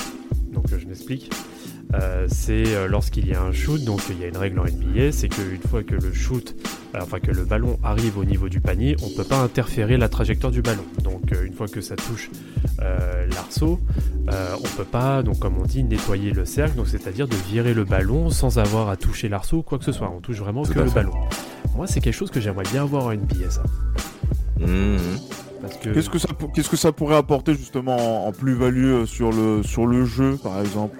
Bah, en plus-value sur le jeu, ce serait euh, entre guillemets de bah, déjà de forcer euh, peut-être les gens à être euh, déjà beaucoup plus adroits, déjà dans un premier temps, de euh, on va dire de pas forcément espérer comment on pourrait dire de pas de pas espérer des, des rebonds on va dire des rebonds favorables sur, sur l'arceau et puis voilà si tu as un shooter bah prouve-le et, et pareil aussi si tu vas dans, dans la raquette euh, bon voilà, il y a, y a, ça. Et puis c'est aussi, euh, la deuxième chose, c'est aussi de revoir les critères des fautes flagrantes. Parce que faut, faut arrêter, maintenant il y a des fautes flagrantes pour rien, des fautes techniques aussi même. Bah rien. oui. Bah euh, oui. Ça, la, la, ligue perd, euh, on va dire, perd toute, toute son âme à être complètement aseptisée parce que ça y est, il y a le moindre écart de comportement. puni. automatiquement, c'est puni. tu tu as un contact un petit peu, euh, un petit peu rude euh, bah, avant ce qu'on appelait euh, des bonnes grosses fautes de playoff. maintenant, c'est automatiquement des flagrantes 1, voire même des fois des flagrantes 2. Donc, c'est expulsion automatique. donc voilà, moi, c'est ces critères-là qu'il faudrait, qu'il faudrait revoir. Alors après, je veux bien entendre qu'il y a la protection de l'intégrité du joueur. Mais bon, faut pas non plus déborder, quoi. Enfin, faut pas non plus exagérer. Tout à fait. Plus de contact. Hein, que oui, ce ah, soit... oui du contact, du trash talking. Euh, il en faut quoi. C'est des êtres humains. Il y a, il y a de la vie. Il y a, il y a, ils communiquent quelque chose. Gilles, toi et moi, nous supportons l'Olympique de Marseille. S'il n'y a pas ça, voilà. oui, effectivement. avec tous coup. les excès que ça que ça comporte. hein. Et on salue, euh, euh, j'allais dire le- nos amis de à la commanderie, bien sûr. À la commanderie, bien sûr, et Kachanchuk, Ah, qui supporte l'Olympique de Marseille. Non, Ah, absolument, voilà. ça, ça- Quel homme, quel homme de goût, magnifique. Vraiment, vraiment, un homme exceptionnel. Franchement, je, une, je petite comprends pensée pas. pour, une petite pensée pour Bernard aussi au passage. Bernard qui encore ceux qui Bernard se Tapie, euh, oh. Oh, oh, mon dieu Ah, mais, c'est pas, c'est pas, c'est pas comme si c'était le, j'allais dire, c'est pas comme si c'était ton oncle. euh, Non, Monsieur Bernard Tapie, c'est- nanar, quoi. Tu as raison, oui, raison. effectivement. Ben oui, on, on pense euh, à lui là où, là où il est, oui, effectivement. Dans cette partie basket, il aurait dû. J'allais j'allais poser une question à la con quand même, comme un animateur, un simple animateur télé comme Cyril Ferraud. Il aurait, il aurait été bon au basket, le Bernard Tapie. Ah, il aurait été bon au basket, Bernard Tapie, vous pensez? Bah, le, franchement, eh, très honnêtement, oui, parce qu'il aurait été. euh, euh, bah, c'est simple, oui, il, a- il aurait été avant-gardiste. Donc oui. Moi, tu me dis, euh, dans, les années justement 90, là où il était, on va dire, au sommet de sa forme euh, en termes business, oui, il aurait été avant-gardiste. Donc euh, complètement, et peut-être qu'il aurait fait justement, peut-être qu'il aurait donné un élan à, la, à Fédé ou à la Ligue, à la LNB, à l'époque, qui il aurait pu peut-être faire bondir en effet la, LNB. Donc oui, moi, moi j'aurais été complètement pour pour le coup. Avec son sens des affaires, Et bien sûr. l'équipementier qu'il a réussi en effet à obtenir, qu'on va pas revenir dessus sur ce sujet, à la commanderie s'en chargera. Bien Euh, sûr. On, a affaire à un individu qui est capable de tout transformer sur son passage. Donc euh, Bernard Tapie, à ce sujet-là, on n'a pas forcément à douter de lui. Euh, Arvidas Saboni, sa fausse Provence, ouais. Ça aurait été un. Ça aurait été un... Magnifique Ah, magnifique Génial. Gilles Très- Christ. Très bien, Oh. Daryl. Non, bien vu, bien vu, bien vu. Effectivement. Euh, là, j'ai j'ai- j'ai- j'ai une double question. Peut-être moi, je vais, moi, je vais continuer à m'amuser hein, entre le foot et le basket. Bien sûr. Là, parce que là, j'ai une double question. Le joueur le plus talentueux qui vous a le plus déçu ou euh, le joueur le moins talentueux qui vous a agréablement surpris? En gros, pour situer, qui est votre Ben Arfa du basket euh, de, de l'NBA et qui est et qui est votre Blaise Matuidi. Voilà. Oh mon dieu, mon dieu, Voilà. Blaise Matuidi. Allez-y. Ah, Blaise, donc, là, tu commences. Hein. T'as joué au basket. C'est lancé. Euh... Ah putain, j'ai pas d'idée là comme ça. Ouais, c'est Euh, compliqué, hein. Le plus talentueux qui a déçu, qui vous a déçu à titre peut-être personnel ou même qui a déçu la ligue. hein. Si Jabari Parker. Alors après, c'est pas complètement de sa faute. Ouais. C'est malheureusement c'est concours de circonstances. hein. Il a eu euh, blessure, il a eu deux fois les euh, deux fois les croisés. Donc euh, ouais, moi c'était lui. Bah, moi je le suivais énormément euh, bah, depuis le depuis le lycée hein, d'ailleurs. Mhm. Comme Rafik. Euh, ouais, depuis le lycée je le suivais. Après j'ai suivi aussi son année universitaire où il était clairement devant Drew Wiggins. Voilà, je dis ça, je dis rien. Mais ouais, bah c'est une déception. Oui, c'est une déception parce que malheureusement, bah, il a pas, il a pas répondu aux attentes auxquelles il était prédestiné. Bon, après c'est pas complètement de sa faute, malheureusement. Oui, oui, en effet, c'est pas complètement de sa faute, sans compter aujourd'hui qu'il c'est un journeyman, hein, donc il souffre pour avoir un contrat alors qu'il est, euh, il était numéro 2 de draft, c'est clairement catastrophique. Euh, pour ma part, euh, le joueur qui m'a le plus déçu, je dirais Tracy McGrady.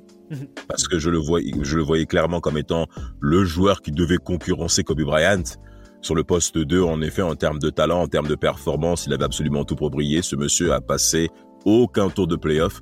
Alors après, on peut dire les circonstances atténuantes. Encore une fois, il y a forcément des circonstances atténuantes. Son équipe n'a jamais été au complet avec Grant Hill blessé. Euh, t- Yao Ming aussi, ça a été très compliqué. Mais à la fin, vous faites huit tours de playoff, voire neuf, et vous ne passez absolument aucun tour. C'est très compliqué. Et moi, j'ai une raison qui m'a encore le plus marqué en ce temps-là. Pourquoi? Parce que je commençais à comprendre en ce temps-là, on va dire les années 2010, les rudiments du sport, de pourquoi on est extrêmement performant. C'est important que je mentionne cet, cet aspect-là, à la différence de Kobe Bryant, qui était selon moi moins talentueux que Tracy McGrady. Et je pense pas qu'il y ait des gens qui, il y a beaucoup de personnes qui remettront en cause ce que je viens de dire. Ah, peut-être Vlad, t'es là, mais moi, je pense que Tracy McGrady était sans doute, selon moi, plus talentueux offensivement que Kobe Bryant. En termes de Euh, créativité. qu'il- il a Ouais, dis-moi. Il, il a peut-être eu une maturité offensive beaucoup plus, beaucoup plus rapide. Ouais, mais la palette offensive, elle est. Non, il- voilà, il peut finir tout, tout le monde, ce mec-là. Et il y a Jeff Van Gundy, son coach du côté des Rockets, qui disait J'ai forcé Tracy McGrady à travailler, à travailler. Il ne le faisait pas. À l'entraînement, il se repose. Il... Un- il ne cherche oisif. pas. Mais, mais, mais en tout cas, euh, hors, terrain, hors, hors terrain, hors game, c'est un joueur oisif.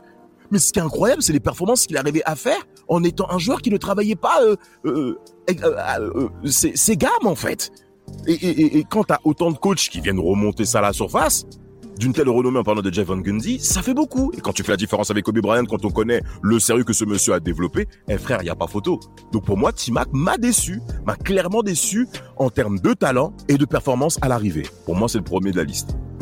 Et, et à l'inverse, quel joueur euh, que vous n'attendiez pas, vous êtes euh, est arrivé justement euh, à, à inverser la tendance et à dire oh Bah. putain quelle carrière ce mec. C'est très simple. Paul George. Paul George, moi je, je, je mets Paul George, l'un de mes chouchous, non, l'un, oui, le, mon, allez, mon, mon co, mon co-chouchou des années 2010, parce qu'on parle d'un joueur qui est né en 1989, Gilles Christ, hein, d'accord? Par Bien conséquent, quand nous sommes nés à cette année-là, on s'attend donc à ce que ce soit des joueurs de la génération des années 2010. D'accord? Et Paul George n'était pas prêt, était pas prédestiné à être aussi performant qu'il est maintenant. D'accord Et même sur les 6 à 7 années dernières, 6, à 7, euh, 6 à 7 dernières années, c'était clairement un joueur profil défensif, un true handy comme on appelle, donc un shooter à trois points qui se met à l'aile et qui défend sur le meilleur extérieur adverse. Et, Mhm. et il a, et il a transformé sa panoplie pour devenir le joueur majeur jusqu'à mettre le, le, le, le, le- All-Star des Pacers de l'époque, Danny Granger, aux oubliettes. C'est Paul George qui passe clairement devant et qui met concrètement les Pacers sur la carte au cours des années 2010. Hein. Est le joueur majeur avec David West et on l'a bien vu du côté des Pacers, sans, sans oublier bien entendu Miami qui a barré la route à, à Paul George pour les innombrables fautes qui ont été sifflées en faveur euh, du hit euh, euh, de, de Miami de LeBron James. Ah, donc euh, bah oui, donc pas mal. Vla- Vladimir, juste avant Vladimir, il y a aussi quelques avis par rapport aux plus talentueux. Il y a Oji Mayo, il y a Oui, euh, pas mal. Il y a Brandon Jennings pour Mapenda aussi. Oh, Euh, Sacré donc escroquerie. et, là- ouais. et, et après pour le moins talent, pour le moins talent, de- j'allais dire voilà pour le, le choix de, de Vladimir, euh, il y a aussi Mapenda qui parle de Matrix aka Sean Marion. Oui. Quoi? Il est pas... Ça va. Ouais, en termes, c'est pas non plus. Le- frère, Enfin, Mais, mais moi, je, je vous régale tous les deux. Vous êtes des ouf, vous. pourquoi, mais pourquoi vous faites des vieux mecs comme ça? Mais non, mais c'est un très très beau de base. Euh, Sean Marion, c'est un- une pure bête athlétique et un très gros défenseur. On va pas. on va pas. On va pas... Ouais, sérieux, on va pas dire non plus que c'est le gars euh, qui euh, va sublimer de par ses fondamentaux, de par sa lecture de jeu, enfin de par son QI, etc. Faut être sérieux. Non, mais non, mais non, mais non, mais non, mais non, mais non. En fait, Après, un moment, après, il après, je remets, après, je remets clairement pas sa carrière en, en question. Mais oui, il, avait, il a quand même eu une grosse progression durant sa carrière. Mais attendez, mais vous parlez de quoi, là?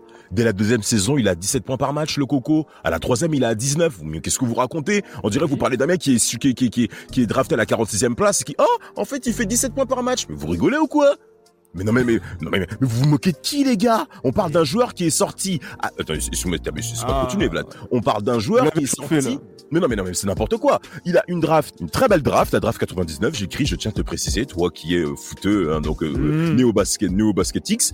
On a affaire à un joueur qui est issu d'une très belle promotion à la neuvième place, d'accord? On va pas revenir sur le nom de sa draft, c'est pas le sujet. Mais Sean Marion, sur toutes les années, à partir de la deuxième saison, il ne fait, il ne, il ne va pas en bas de 17 points par match. Je suis désolé. Et est-ce que ça veut Vladimir, s'il te plaît. Alors, être efficace en effet offensivement, est-ce que ça veut forcément dire avoir du talent?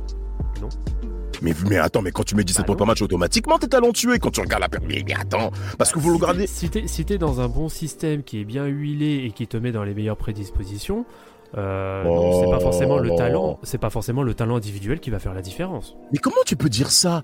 Mais automatiquement, ce mec, il a. Mais, mais, mais attends, attends. Mais automatiquement, Sean Marion. Mais ça, c'est ça, c'est encore ma penda, ça. Ah oui, c'est lui, c'est Mapenda. donc, donc- donc- donc tu vas me dire, Pourquoi il est pas là? Donc tu vas me dire qu'un mec, donc tu vas me dire qu'un mec qui tourne en triple double par exemple comme Draymond Green, il est talentueux. Mais bien sûr, mais, mais non. Ce que je suis en train de dire. De je Il a pas, il a pas, il a pas de talent individuel, c'est ça. le Non mais non, ce que je suis en train de dire, c'est qu'il a un talent. Chez Draymond Green, il a un talent au niveau de la passe. C'est clairement développé durant tout le long de sa carrière. Aujourd'hui, Draymond Green, Oh, oh. euh, c'est l'un des meilleurs passeurs intérieurs de la ligue. Il, Ah, a prouvé tout. Il a prouvé tout au long. mais sur- en termes de progression, il y a qui sur les années 2010 hormis Joker? Ah, attendez, justement, Damas, vous, vous avez demandé l'arrivée euh, euh, de Mapenda. Le voilà.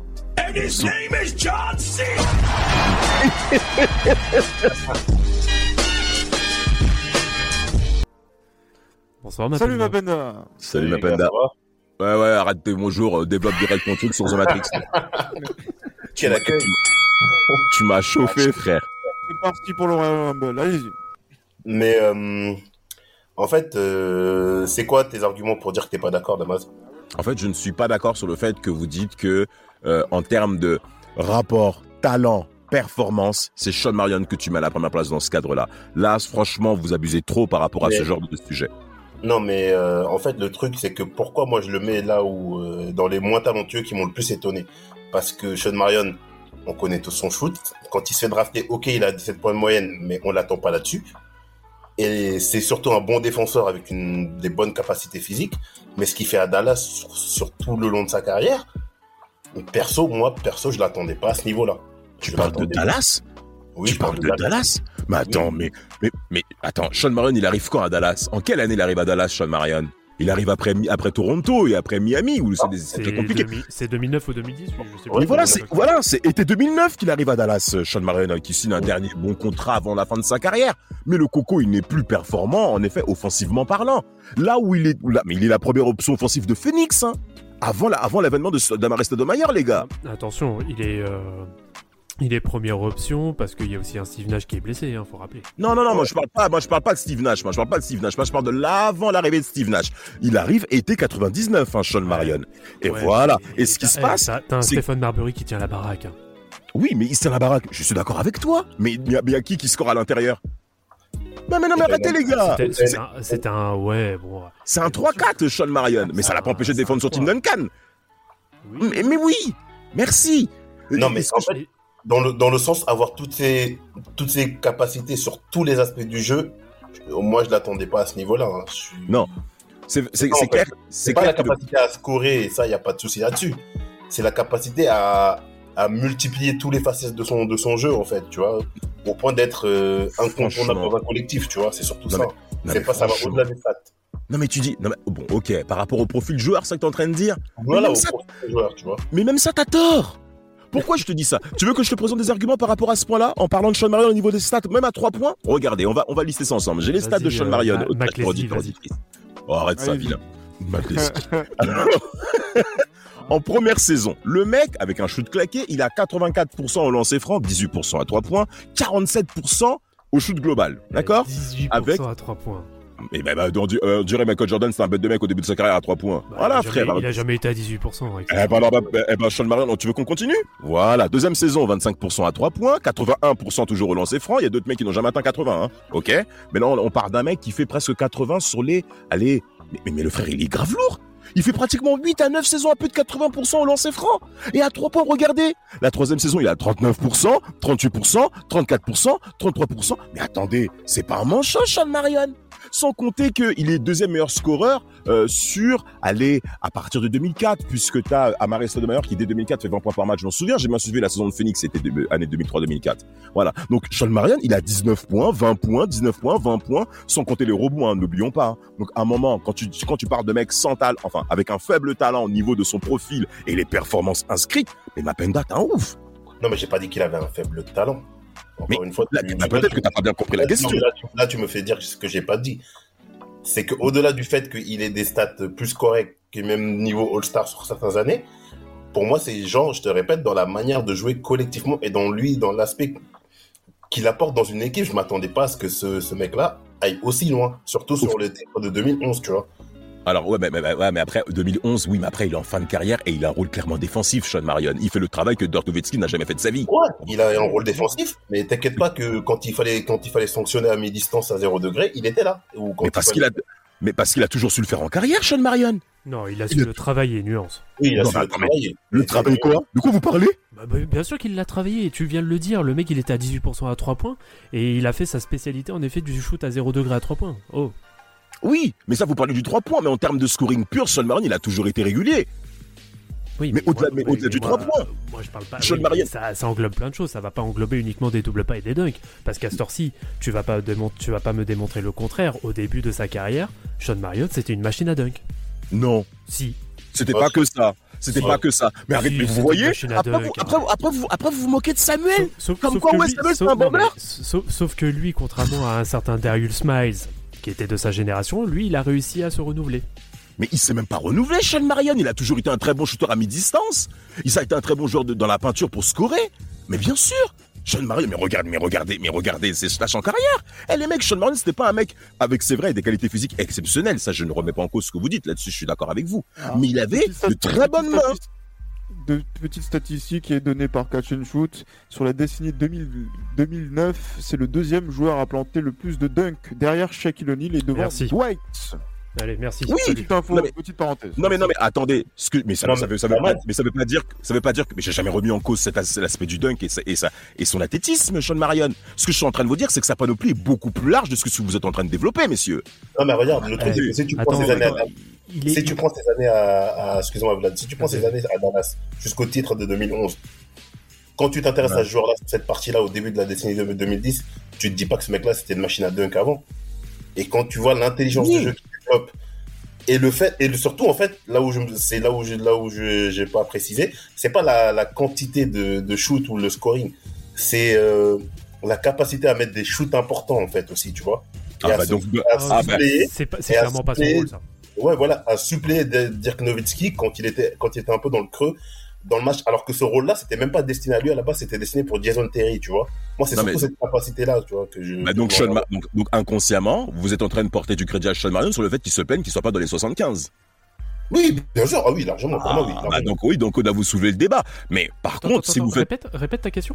bah vous donnez du crédit à Sean Marion sur le fait qu'il ne soit pas dans les 75 par rapport à ce qu'il évoque. J'ai pas dit qu'il ait raison, Ah, mais, mais non, non, lui, mais il s- moi, non, non, lui- mais pour moi, moi, sur ça, je suis catégorique. Moi, il fait jamais partie des meilleurs 75. Oh. Faut pas abuser. Non, j'ai pas, j'ai pas dit, j'ai pas dit qu'il avait raison quand il présente ça. Mais par rapport à- aux arguments que présente Mapenda, vous êtes en train de donner du choix à Sean Marion sur sa présence et sur ce qu'il représente en termes de carrière et notamment sa présence dans 75.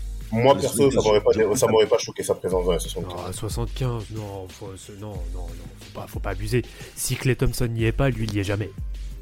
Après, Ouais, même- euh, même euh, déjà, non, Lillard. Terry Thompson est aussi un scandale, hein, je suis désolé. Ouais, mais en tout cas, Clay Thompson, non, il y est pas non plus. hein. Par rapport, par rapport à ce qu'a mentionné Mapenda, c'est un très intéressant sur le fait que Sean Marion ait surpris beaucoup de monde lors de l'exercice 2010-2011, en tout cas du côté de Dallas, de voir Sean Marion scorer autant. Mais pourquoi? Parce qu'à Phoenix, qui faisait de très très bonnes séries de playoffs au, au cours des années 2000, Sean Marion était là pour scorer. Hein. Mais regardez les stats en carrière, les gars. C'est pour ça que ce que vous mentionnez, le ratio tac tac tac là, entre talent et performance pure, pour ma part, il y a d'autres joueurs qui sont beaucoup plus pertinents dans cet exemple-là euh, que, que Sean Marion. Non, mais Ouais, comme Ah, tu je, je vais- je te remettre, je vais te remettre un petit peu aussi, euh, parce que euh, toi, tu te, tu te contentes là des, des, des pourcentages, des statistiques, etc. À, à juste titre. Bah non, parce que justement, là, la donnée importante que vient de nous donner Catch and Shoot, c'est que sur la décennie 2000-2009, c'est le deuxième joueur à planter le plus de dunks. Le premier, c'est Shaq. Shaq, Oui, plus et de alors la- plus- Bah attends, laisse-moi terminer. Shaq, le, plus prie. de la moitié de ses points, c'est des dunks. Donc ça veut dire que potentiellement, Sean Marion, il est pratiquement au même ratio. Mais c'est faux, puisque le pourcentage de shoot, euh, puisque le pourcentage, mais le pourcentage à 3 points, il est là. Chaque ne l'a même pas. Mais pourcentage à 3 points, tu veux que je te dise donc, son pourcentage à 3 oui. points? Oui, mais ça rentre en ligne de compte par rapport. on 18%, 25%, 39%, 38%, 34%, 33%. Mais tu vois- mais tu vois pas que- 30%. Ok. Donc voilà, mais c'est ce que je suis en train de te dire. Si on part sur la décennie 2010-2009, est-ce que chaque il est présent dans les 3 points? Non. Sean Marion, si. Mais, mais, moi, Donc, je te, mais moi, je te prends son pourcentage en tir global. Oui, bah donc sur l'exercice 2010-2000-2009, on voit bien que Sean Marion avait une présence à 3 points. Ouais, bah, Ah il avait une Donc- présence à 3 points, mais, Mais ça oui représente rien. C'est vrai. Mais représente non, tu rien. peux pas dire ça. Tu peux pas dire ça, Vlad. il Donc doit, il, Sean doit, Marion, il, doit, il doit en planter un ou deux par match, toi. Mais ça compte à la fin. Arrête. Ça compte à la fin quand on fait les tu prends le volume de shoot, il est important. Il faut que tu prennes le volume de shoot aussi, Eh, euh, Damas. Non mais Tu vas pas comparer, tu vas pas dire que c'est un bête de shooter à 3 points. J'ai Ah jamais dit ça. Non, J'ai tu jamais dit mais ça. attends, Parce qu'il est à 34%, 35%. Mais si tu le compares à des mecs vraiment spécialistes dans ce domaine-là, comme Ray Allen, par exemple, sur la période, qui peuvent faire des saisons à 37, C'est moi ce que tu 38%. racontes aussi. Non, que mais, racontes. parce que non, mais tu nous sors les stats, tu nous Non, sors les stats, mais il faut Non, prendre la globalité. je suis en train de pour- présenter. Pour, pour être, pour être plus factuel par rapport à Sean Marion et notamment son adresse à 3 points, pourquoi elle n'est pas à prendre réellement en compte et pas à la prendre au sérieux C'est que le gars, au meilleur de sa carrière à 3 points, il a 38,7% en étant, en, est- en étant soi-disant un spécialiste du corner. Oh, Non, et déjà, déjà, il est pas, déjà de 1, il est pas spécialiste du corner. si, ça, c'est manière, le il s'est développé en tant que spécialiste du Exact. corner. Bon, enfin, spécialiste, Vlad. Bon, après, c'est vrai, l'arrivée de Nash a fait en sorte à ce qu'il puisse performer à Il 3 a, points comme il a- il a quand même, il a quand même été une valeur assez sûre en corner. Ça, je suis d'accord avec toi. Mais en fait, là où, là où- en fait, ce que je veux simplement préciser dans mon argumentation, c'est que Sean Marion n'est pas qu'une bête athlétique comme vous le dites. Ça, par contre, non. Ça, je suis pas d'accord. non, Parce que tu ne scores pas, parce que tu ne scores pas autant de points en régularité comme ça uniquement avec du dunk ou, ou soit du, du lay-up ou du truc que vous mentionnez. C'est pas Non. vrai. Mais- C'est pas vrai. Dam- Damas, euh, n'exagérons rien non plus par rapport à ça. On va pas passer un live entier à parler de de, toute manière, lui aussi. hein. On- on- de- non, non, non, non. De toute manière, il y a un podcast qui est réservé sur Sean Marion dans lequel je suis présent pour présenter sa cause. The Matrix, yes, mon gars, avec toi. Ouais, bah on, on aura l'occasion de, de l'écouter. Là, vous avez une Absolument. première mise en, bouche très intéressante. Hein, et euh, là, je, je pense que le débat reste ouvert. Donc, euh, le, le match Ah oui. de, de, de Mapenda a fait Ça bondir. euh, m'énerve Damas. comment, et comment ça me fait. Et comment il peut dire ça à la suite? Et ma penda, ça ouf. Et comment il me fait chauffer? Eh, j'enlève mon pull. Allez hop, c'est bon. Passons à autre chose. Ah là là, Ric Flair Damas. J'y on continue? Ah, mais j'attendais que l'armée mexicaine passe, donc c'est bon, elle est passée. Ah, parfait. Là, là, mais là, on va, on va redescendre un, un petit peu, on va être encore sur cet aspect bandeur que vous aimez beaucoup en, en NBA, Tous Ah. ces mecs là. avec euh, justement, donc, euh, qu'est-ce que vous pensez du All-Star Game de manière générale, que ce soit sur sa forme actuelle ou que ce soit dans les années 90 En gros, Bah- votre avis sur le All-Star Game Est-ce que c'est Bah, aussi mardi que le Ballon d'Or? Euh, alors, le All-Star Game, dans son format actuel, euh, je le trouve un peu inutile. Enfin, je le trouve un peu inutile dans le sens où il n'y a plus d'adversité. C'est vraiment, bah, depuis plusieurs années, il n'y a pas de défense particulièrement. C'est les mecs qui, c'est plus un spectacle qu'autre chose. Moi, perso, ça m'intéresse pas plus que ça actuellement depuis quelques années, le All-Star Game. Après, les- il y a des, il y a des années où tu vas être agréablement surpris, comme les concours de dunk entre Zach Lavine et, euh, et Gordon. Donc, euh, voilà. Aaron Gordon, Mais- ouais. Mais euh, franchement, si on devait comparer au début des années 2000 ou dans les années 90 où tu avais des vraies confrontations Est-Ouest, où les mecs euh, voulaient se montrer que c'est moi le MVP. En fait, le MVP du All-Star Game, aujourd'hui par rapport à il y a 15-20 ans, c'est un peu le jour et la nuit pour moi parce qu'aujourd'hui, t'as, ouais, c'est, c'est un peu, c'est un peu le, le one ball quoi. C'est, on se, re- on se retrouve, on se sourit, on fait des selfies, euh, ça défend pas, ça shoot, euh, voilà quoi. C'est pas, c'est franchement c'est pas intéressant. Moi perso, le, le All-Star Game c'est pas un événement que j'attends comme euh, il y a 10 ans par exemple. Ah, c'est comme le Ballon d'Or? Exactement. Un Ah, débat. très bien. Ah, ah, Encore- Vlad, encore- à Vlad de encore- développer. Exactement. Encore Euh, une petite attaque de ma part sur cette merde, hein, donc euh, je, Bien sûr, profite, hein. tu as le droit. Non, Alors. bah, après le, le All-Star Game, moi ce qui me gêne en soi, c'est pas vraiment. euh, comment dire euh, C'est pas le principe par game lui-même, c'est surtout, surtout d'avoir voulu à tout prix réformer le All-Star Game. Euh, la formule du All-Star Weekend dans sa globalité. Pour moi, ça devait rester sur un format, on va dire, traditionnel, avec en effet. Et des surtout le format avec, euh, excuse-moi Vlad, le format avec les joueurs qui choisissent leur équipe, euh, les- avec qui ils doivent jouer. Franchement, nul. Bah, ils ont voulu, ils ont voulu faire ça parce que, euh, en effet, il y avait une certaine attractivité qui se perdait euh, depuis euh, depuis quelques années. Euh, pff, alors après, j'ai envie de dire pourquoi pas, parce que bon, ça rappelle, ça rappelle un peu les fondamentaux avec. Bah, quand on était gamin, on faisait nos propres Chou-fleur. équipes, etc. Voilà, chou-fleur, etc. Bon, pourquoi pas? Ça, ça me gêne pas plus que ça. Euh, moi, ce qui me gêne surtout, euh, par rapport au All-Star Game, et je vais peut-être même plus parler des concours en eux-mêmes, c'est d'avoir euh, d'avoir voulu, alors c'est un aspect marketing, communication, tout ce qu'on veut, c'est d'avoir inclus le public dans les votes. Moi, c'est ça qui me gêne, parce qu'au final, les résultats, ils sont complètement biaisés. Ah, bon, il y avait une question pour toi hein, dans, dans, Bah, dans ce dans ce sens. cas-là, dans ce cas-là, donc euh, la présence de Jérémy Lin dans, qui a eu beaucoup de votes, euh, t'es pas d'accord non plus. J'allais- dire, non, il est pas, il il y a est pas pas- que lui. hein. Non, mais il est pas All-Star. Faut- Oui, bien Il sûr. est, il est très, il, il a été très très bon sur un span de euh, de, de 3 Ouais. mois. Faut pas non plus, Ouais. euh, faut pas exagérer. Après, après, il avait la hype parce que c'était juste avant le All-Star Game et il a très bien, il a très bien tenu son rôle. hein. C'est même, euh, voilà, Ah oui, c'est- bien la sûr. Linsanity, moi j'ai été le premier à adorer, mais il faut pas non plus exagérer. Ouais. C'est comme, euh, c'est comme ceux qui mettent des euh, Alex Caruso au All-Star Game. Malgré que je l'adore ce joueur, faut pas, faut pas forcer.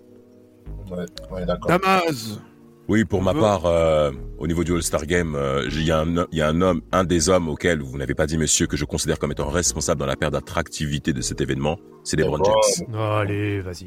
C'est LeBron James pourquoi? Parce qu'il a ramené un copinage défectueux entre les joueurs de la ligue et qui, s'est- et qui se perd soi-même au travers de l'attitude des joueurs, au travers d'une rencontre dans laquelle, ou au cours des années 2000, on se régalait. Vladimir a mentionné plus tôt euh, dans notre intervention de ce soir où le, le, le All-Star Game 2001 était un régal pour lui. Je partage son avis. On avait affaire à des joueurs qui se connaissaient, forcément, mais quand on était sur le terrain, il fallait que je te gonfle. Il y a des duels entre euh, Allen Iverson euh, et euh, Kobe Bryant, Jason Kidd, Stephen Marbury. On s'est régalé. On s'est clairement régalé dans ce genre de situation-là, parce que certes, on est porté à l'extérieur, parce que c'était le cas, il n'y a pas de souci, mais quand on est sur le terrain, faut que je te gonfle ta race. Et aujourd'hui, qui veut affronter les James On a contre un? Parce que les James, Jack, il est déjà fort individuellement, ça c'est une évidence, c'est le meilleur joueur de la ligue, on le sait, il n'y a pas de souci avec ça. Mais le fait qu'il ait ramené ce copinage au travers des grands joueurs de la ligue, eh ben ça adoucit les rivalités qui nous nous intéressaient quand on se levait à 3 heures du matin en pleine période de vacances de février. Putain, le Bron Voilà. James, il ramène vraiment tous les mots du monde, hein, c'est abusé. Non mais non mais pour ma part, il a non, pour ma part, il a son rang de responsabilité dans cette déchéance. Et bon, c'est vrai le format je lui, c'est lui qui organise les All-Star Games? Non mais non mais frère, arrête. Un moment, non, attends, un moment. Non mais un moment. faux procès, ça. Non mais non mais non mais même arrête frère, tu le sais très bien. Mais non, Et puis, des faux bon. procès, arrête. Après, au-delà de LeBron James, il faut forcément évoquer d'autres points.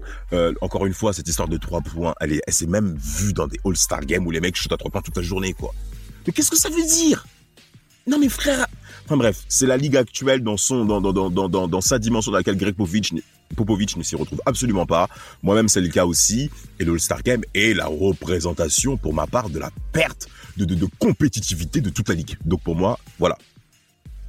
Ah, Gilles ben, J'allais dire que pour, euh, pour ça, vos réponses sont assez claires hein, euh, dessus. Oui. Bon, après, j'ai j'ai l'impression qu'il y a un rapport au All-Star Weekend qui est un petit peu particulier parce que c'est vrai qu'il y a pas mal de choses. On s'est dit, est-ce que les rookies comptent les sophomores Ça existe plus. Maintenant, on fait joueur européen contre le joueur du reste du euh, américain contre le joueur du reste. Ça du encore, monde. ça peut être pas mal. Parce Ouais, que le contingent bon. d'étrangers, bon, voilà. Le, coup- le contingent d'étrangers devient évident maintenant aujourd'hui dans la Ouais. ligue. Ils se sont clairement installés. Ben, mais s'ils sont étrangers, faites-nous les matchs à, à, 21h et quand il est 13h aux États-Unis en fonction du, du pays. Comme ça, au moins, on pourra voir le match ici, en Europe, par exemple. Mais bon, bref, c'est pas la, c'est c'est pas la, c'est pas la question. Mais voilà, c'est vrai qu'il y a ce, voilà, il y a ce, ce show-là qui, on a l'impression, effectivement, euh, sur lequel, voilà, on pouvait se, se lever très tôt le, le matin en février, enfin, le- la, la nuit en, en février. Est-ce que là, maintenant, ça vaut le coup de, le faire encore aujourd'hui? Ça reste, une question. Et là, c'est vrai que Travis Scott 87, toujours qui pose la, question, euh, il dit que les joueurs doivent parier de l'argent pour rendre le All-Star Game de nouveau, de nouveau, j'insiste sur le mot de nouveau, intéressant. Vous en pensez quoi? Est-ce que il faut euh, pa- parier, par exemple, une team LeBron contre une team, je sais pas, Steph Curry, ils mettent un billet et après derrière ils jouent au basket comme si on était euh, dans la rue. Qu'est-ce que vous Bah, en la, pensez seule, la seule manière de le faire, ce serait euh, bah, en soum soum, hein, parce que officiellement c'est c'est interdit. C'est interdit, bah ouais. Ouais, ben Ouais, oui. oui. Bah, Bien sûr. après, je sais pas s'il y a moyen de le faire, mais, euh, Michael Jordan aime. Ouais. mais euh, Atlantic City de toute façon, ça dépendra que des joueurs. Hein, qui, qui s'ils y mettent de l'implication, les gens s'intéresseront de nouveau au Bah oui. Bah oui. Mais euh, peut-être trouver un système qui favoriserait, par exemple, en revenant sur une confrontation Est-Ouest, Déjà. peut-être que l'équipe qui gagne euh, gagne peut-être l'avantage du terrain, ou ça, après, ça peut être un peu trop, c'est pas peut-être pas mérité vu les bilans et tout, mais peut-être donner un coup de pouce, je sais pas sur quel point, euh, à l'équipe, à la conférence qui gagne le match, parce que franchement, là, ça n'a vraiment aucun Non, non, Non, non, ça, ça m'énerve. je vais, Moi je vais rebondir par rapport à l'attaque euh, placée en dessous de la ceinture par notre cher Yaya National Daman. Oh Non, pour, pour moi, pour moi c'est pas ça là. C'est pourquoi, pourquoi je te dis que c'est un faux procès, c'est que comparé notamment au début des années 2000, c'est que maintenant le All-Star Game est devenu une véritable euh, vitrine marketing. Tout à fait. C'est Ça, c'est sûr. c'est le c'est le week-end où tu vas avoir plein de contrats qui vont se faire. C'est c'est tout un c'est tout un comment dire? Une industrie, une industrie. c'est toute une- voilà, c'est ça, c'est toute une industrie du marketing, de la communication et de la vente. Et on- nous, avec un œil, euh, on va dire vraiment extérieur, n'étant pas à l'intérieur de ce qui se passe, après on peut avoir euh, quand même quelques, euh, quelques indications de ce qui se fait, mais euh, c'est une véritable machine à billets le, le All-Star Weekend. Et malheureusement, et c'est là pour moi où ça, où ça pèse, c'est que bah, les, les joueurs, alors là en effet, là je peux te rejoindre, LeBron James en premier, parce que c'est quand même la vitrine, notamment avec Nike et les différentes marques qu'il peut représenter. C'est surtout cette période-là où les contrats sont renouvelés. Et, Bien euh, sûr. c'est- et, c'est- et en effet, les gars vont préférer largement s'investir. Pardon. Ils vont largement préférer s'investir euh, sur euh, l'aspect spéculatif de ce All-Star Weekend que sur la performance elle-même sur le terrain. Exact. Ah oui, oui, ça c'est Ah. sûr. Ah, mais Bon, justement, le, le- débat re- reste ouvert justement par rapport à ça. Et euh, je pense que, je sais pas s'il y aura un épisode qui sera prévu à cet effet pour parler de, du, du All-Star Game. Je sais même pas si ce sera forcément significatif ou signi- signifiant pour, en- parler, mais bon, vous- avez la, possibilité de, de pouvoir organiser un, un épisode peut-être autour de ça et d'aller peut-être un petit peu loin, mais un peu plus loin. Mais c'est vrai que le cadre de ce euh, live Twitch peut l'être également. Euh, Là, mais là, je vais reprendre une question de cash and shoot et on va aller progressivement sur les questions euh, plus à votre actualité et à l'actualité de la NBA. Euh, là, il y a une question de cash and shoot que je reprends, c'est on est d'accord que Jamal Crawford et Lou Williams sont de meilleurs sixième hommes all-time que Ginobili Point d'interrogation. Oh mon dieu. Oh mon dieu, il veut chercher des gens, ce monsieur. Ah, il- mais justement, il anime très bien ce, ce live, donc du coup, je, je, je, je cite une de ces questions. Et on vous attend, messieurs. Ah euh, Alors, individuellement, je dirais oui. Collectivement, non. Euh, Manu Ginobili est tout à fait capable, euh, au vu de son. Alors, déjà, même de son vécu en Europe et même de son QI, on va dire, inné, euh, est capable de performer, je pense, dans n'importe quelle équipe. Bah oui. Sauf que individuellement parlant, en termes de talent pur et vraiment d'individualité, pour moi par exemple à Jamal Crawford, le gars est capable de planter 40-50 points n'importe quand. Oui. Donc euh, c'est voilà, pour moi c'est c'est pas déjà de- dans un premier temps pour moi c'est pas comparable. Ah, donc ouais, il faut voir effecti- effectivement par rapport à, par rapport à ça. Donc Damas, Tu peux, tu peux répéter la question, s'il te plaît? Jamal Crawford et Lou Williams sont-ils de meilleurs sixième hommes all-time que Manu Ginobili? Euh. Non. Non, parce que Manu Ginobili, la panoplie basket qu'il détient, frappe ces deux mecs. Il sait faire la passe, il sait faire la passe, il a un jeu sans ballon, il est capable de scorer. euh, Défend. si- Non mais il défend. Regardez le nombre d'interceptions qu'il réalise. Si vous flotte. regardez, si, si vous regardez, si vous regardez le ratio passe décisif et minutes de jeu de Manu Ginobili en jouant au poste 2. Hein. Hein, je vous rappelle, c'est pas un meneur. Aux gens, c'est tout simplement exceptionnel. Moi, Manu Ginobili, non, il n'y a pas photo. Les Oui. deux cocos, là, ils vont vous frapper sur une série de rencontres. Ils peuvent vraiment mettre mal tout le monde. Oui, bien sûr. Mais ils doivent évoluer dans un collectif qui leur permette à ce qu'ils puissent euh, être en configu- dans, la configuration où ils vont scorer fortement, en parlant de Lou Williams, bien entendu. Et par conséquent, moi, je non. Jamal Crawford, pareil. Mais non, même Ginobili. Bah, Lou Williams, euh, enfin Ginobili, lui, il fait partie d'une dynastie avec euh, deux joueurs euh, qui sont en effet euh, all-time, mais voilà, il fait partie, il y a son nom dans cette dynastie. Alors que Lou Williams, la seule dynastie qu'il a, le seul B3 qu'il a, c'est avec ses deux meufs, c'est tout. Non. Le polygame. Quelle, d'ailleurs, quelle femme, oh là là, pff, encore des, encore des fruits. Ah ouais. Enfin bon. en, tout cas, Rafik, oui, voilà, n'est pas, d'a- voilà, donc euh, n'est pas d'accord avec cette affirmation de, de catch and shoot. Euh, il dit que voilà que Ginobili ne, ne parle jamais avec ces deux-là, il ne sait même pas qui c'est. Il y a Travis Scott 87 qui compare, euh, qui compare Crawford à Quaresma. Oh, le tacle En, en tout cas, ça me permet de bien visualiser en fait euh, de qui on L'individu. donc, euh, effectivement, oui, donc du coup, oui. euh, laisse du caca dans les vestiaires. Effectivement. Oui, c'est c'est un souvenir euh, que notre cher Raymond Domenech, dont, on a parlé hier, Tout à fait. avec des propos, Dur. des propos, non, je- franchement, non, c'est des propos qui sont limite de la propagande hein, à ce niveau-là, euh, pour nos amis traditionnels qu'on salue effectivement et qui ont réussi leur, euh, leur mission de, de faire euh, leur, leur émission Unpopular Opinions. Donc, euh, non, sur Domenech, non, ils ont, ils ont, ils ont forcé. Et Domenech se souvient très bien du, des excréments qui ont été déposés dans les vestiaires de Clermont. En. Exact. Exact, en 2003. Non, c'est, c'est, j'allais dire, c'est absolument pas sérieux, mais bon. Euh, donc là, j'avais, oui, donc une question, voilà, donc là, une question plus euh, sur maintenant Team Duncast Vincent, Vincent Poulain, qu'on salue également, qui a participé à nos, à nos, à nos, à nos podcasts, qui propose comme question par rapport à notre procès, qui préférez-vous entre KD, Kevin Durant et Russ, Russell Westbrook Messieurs, Ah, c'est à Bon, vous bah, de la répondre. peine, c'est pas pour la moi. penda. La penda. Entre, entre les deux, hein, attention, ne, ne faites pas de, de digression sur euh, d'autres choses. Entre Durant et Westbrook. Bon, franchement, la question est vraiment elle mérite d'être soulevée entre ces deux joueurs-là. Si on prend, si on prend pas en compte euh, les choix de carrière, Banani, blabla, machin, les, personnes, les personnalités, tous ces blabla, la Kodama, aime bien.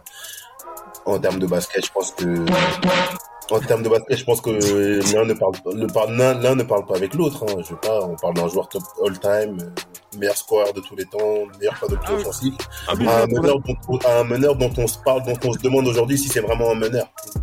Donc, euh, Ouais, effectivement, j'avais oublié que Mapenda ouais, était dans la posture de, de l'avocat de la défense dans le, le, le premier procès. Non, mais même au-delà au au-delà de ça, il n'y a, pas- y a pas photo entre les deux joueurs. Franchement, il n'y a pas photo. C'est voilà. un, un avis qui se, qui se défend, Damas En effet, il peut présenter ça comme ça, hein, de la part d'un joueur qui... euh, Et pourquoi vous rigolez? Qu'est-ce qu'il y a de marrant dans ce que je viens de dire? C'est vu comment t'amènes la chose en fait. On, on sent que Eh, tu vas tacler sévère derrière. Non, non, non, pas forcément. Je suis... Crash ta bille sur Durant, vas-y, on Non, là, tu... Wesh, frère, tu crois... Tu me prends pour qui? Tu crois que je suis Raphaël ou quoi? Arrête Un. Oh, C'est un PD Non, non, non, pas du tout. Non, non, non, soyez, soyez objectifs. Kevin Durant, clairement, c'est, c'est, le meilleur joueur offensif en termes de panoplie NBA aujourd'hui. Ça, c'est, a pas de souci. Russell Westbrook, je l'aime beaucoup. Il a des stats exceptionnelles. Mais encore une fois, il perd trop de ballons. C'est, c'est, ça en devient, c'est pas bien. C'est pas bien. Et y a pas photo, quoi. Faut arrêter. Faut arrêter. C'est tout. Je parle, qu'on n'a pas Tucker hein, sur, euh, sur. non mais je parle en... mais vraiment je parle en toute objectivité hein. Kevin Durant n'a pas à discuter avec Russell Westbrook et en fait ce qui est même frustrant pour Kevin Durant c'est que si tu lui places Russell Westbrook dans la comparaison il va vouloir argumenter le pourquoi il est plus fort tellement il est débile c'est ça qui m'énerve avec Kevin Durant voilà Et là, il marque un point, euh, Mapenda, justement, hein, parce que la- l'affirmation de Damas au début est vraie, mais aussi elle est vraie, notamment par rapport à, à la réaction qu'il pourrait avoir si on lui pose la Mais bien question. sûr. Il va, Mais bien sûr. il va utiliser un j'ai raison, compte, Gilles. euh, un compte parmi ses 33 comptes euh, burner là. c'est totalement débile il a 33 ans il est encore dans ce genre de, de dinguerie frère va faire des enfants Ah, il n'est pas père de famille? Mais non rien il, il est en, il est en couple avec une meuf euh, euh, pornographique là elle a même clashé simple ça il est claqué Lana Rhodes. Ah, tu connais tous ces noms là toi? Oh, On a une éducation, monsieur. Non, je, je... Voilà. Gilles, je t'en prie, continue. Non, à moins que Vlad puisse répondre à la question. Euh, Oui, euh, là, tu peux répondre à, à Non, la mais- question, mais on, on- on sent- que dans, on sent beaucoup d'enthousiasme justement à, à parler de ça. Vas-y, dis Vlad. Non, mais alors moi je vais prendre vraiment intrinsèquement parlant euh, au vu des qualités et défauts de, des deux. Euh, pour moi, oui, Kevin Durant n'est enfin Russell Westbrook n'a même pas lieu dans la discussion. euh, enfin, il y a, il y a, il est même pas à comparer à Kevin Durant. Kevin Durant, c'est à cette heure-ci euh, l'un des plus gros talents offensifs de l'histoire. Donc déjà à partir de ce moment-là, Bien euh, voilà, le- a- la barre est beaucoup trop haute. Après, je vais pas reprendre tous les, tous les choix de carrière, etc., comme j'ai dit. Mais euh, intrinsèquement parlant, euh, Kevin Durant, c'est un mec qui est indéfendable. Donc déjà, à partir de ce moment-là, il n'y a, Oui. rien à dire. Bien sûr. Ah, ah non, très bien. On va passer aussi à la question suivante de Vincent, qui a posé une question à laquelle Rafik répond oui directement. Ah, Où c'est la question est, et on passera à la question suivante assez rapidement. Chris Middleton est-il le meilleur joueur de l'histoire? La réponse D. Donc C'est- D, la réponse D. Continue. Et c'est mon ultime bafouille. Vous avez gagné 1500 dollars et ça fait de la pile de luxe. Pour ceux qui ont la ref, oh putain, c'est. J'aime beaucoup. J'ai- j'ai- J'aime beaucoup. Effectivement. Attendez, donc là, ah, ça c'est. J'allais dire, mais attends, où est passée la question? Merde. Euh, Oula. ah, ben, effectivement, c'est. Oui, oui et oui. Oui, oui, oui, oui, bien évidemment, Rafik, hein, bien évidemment.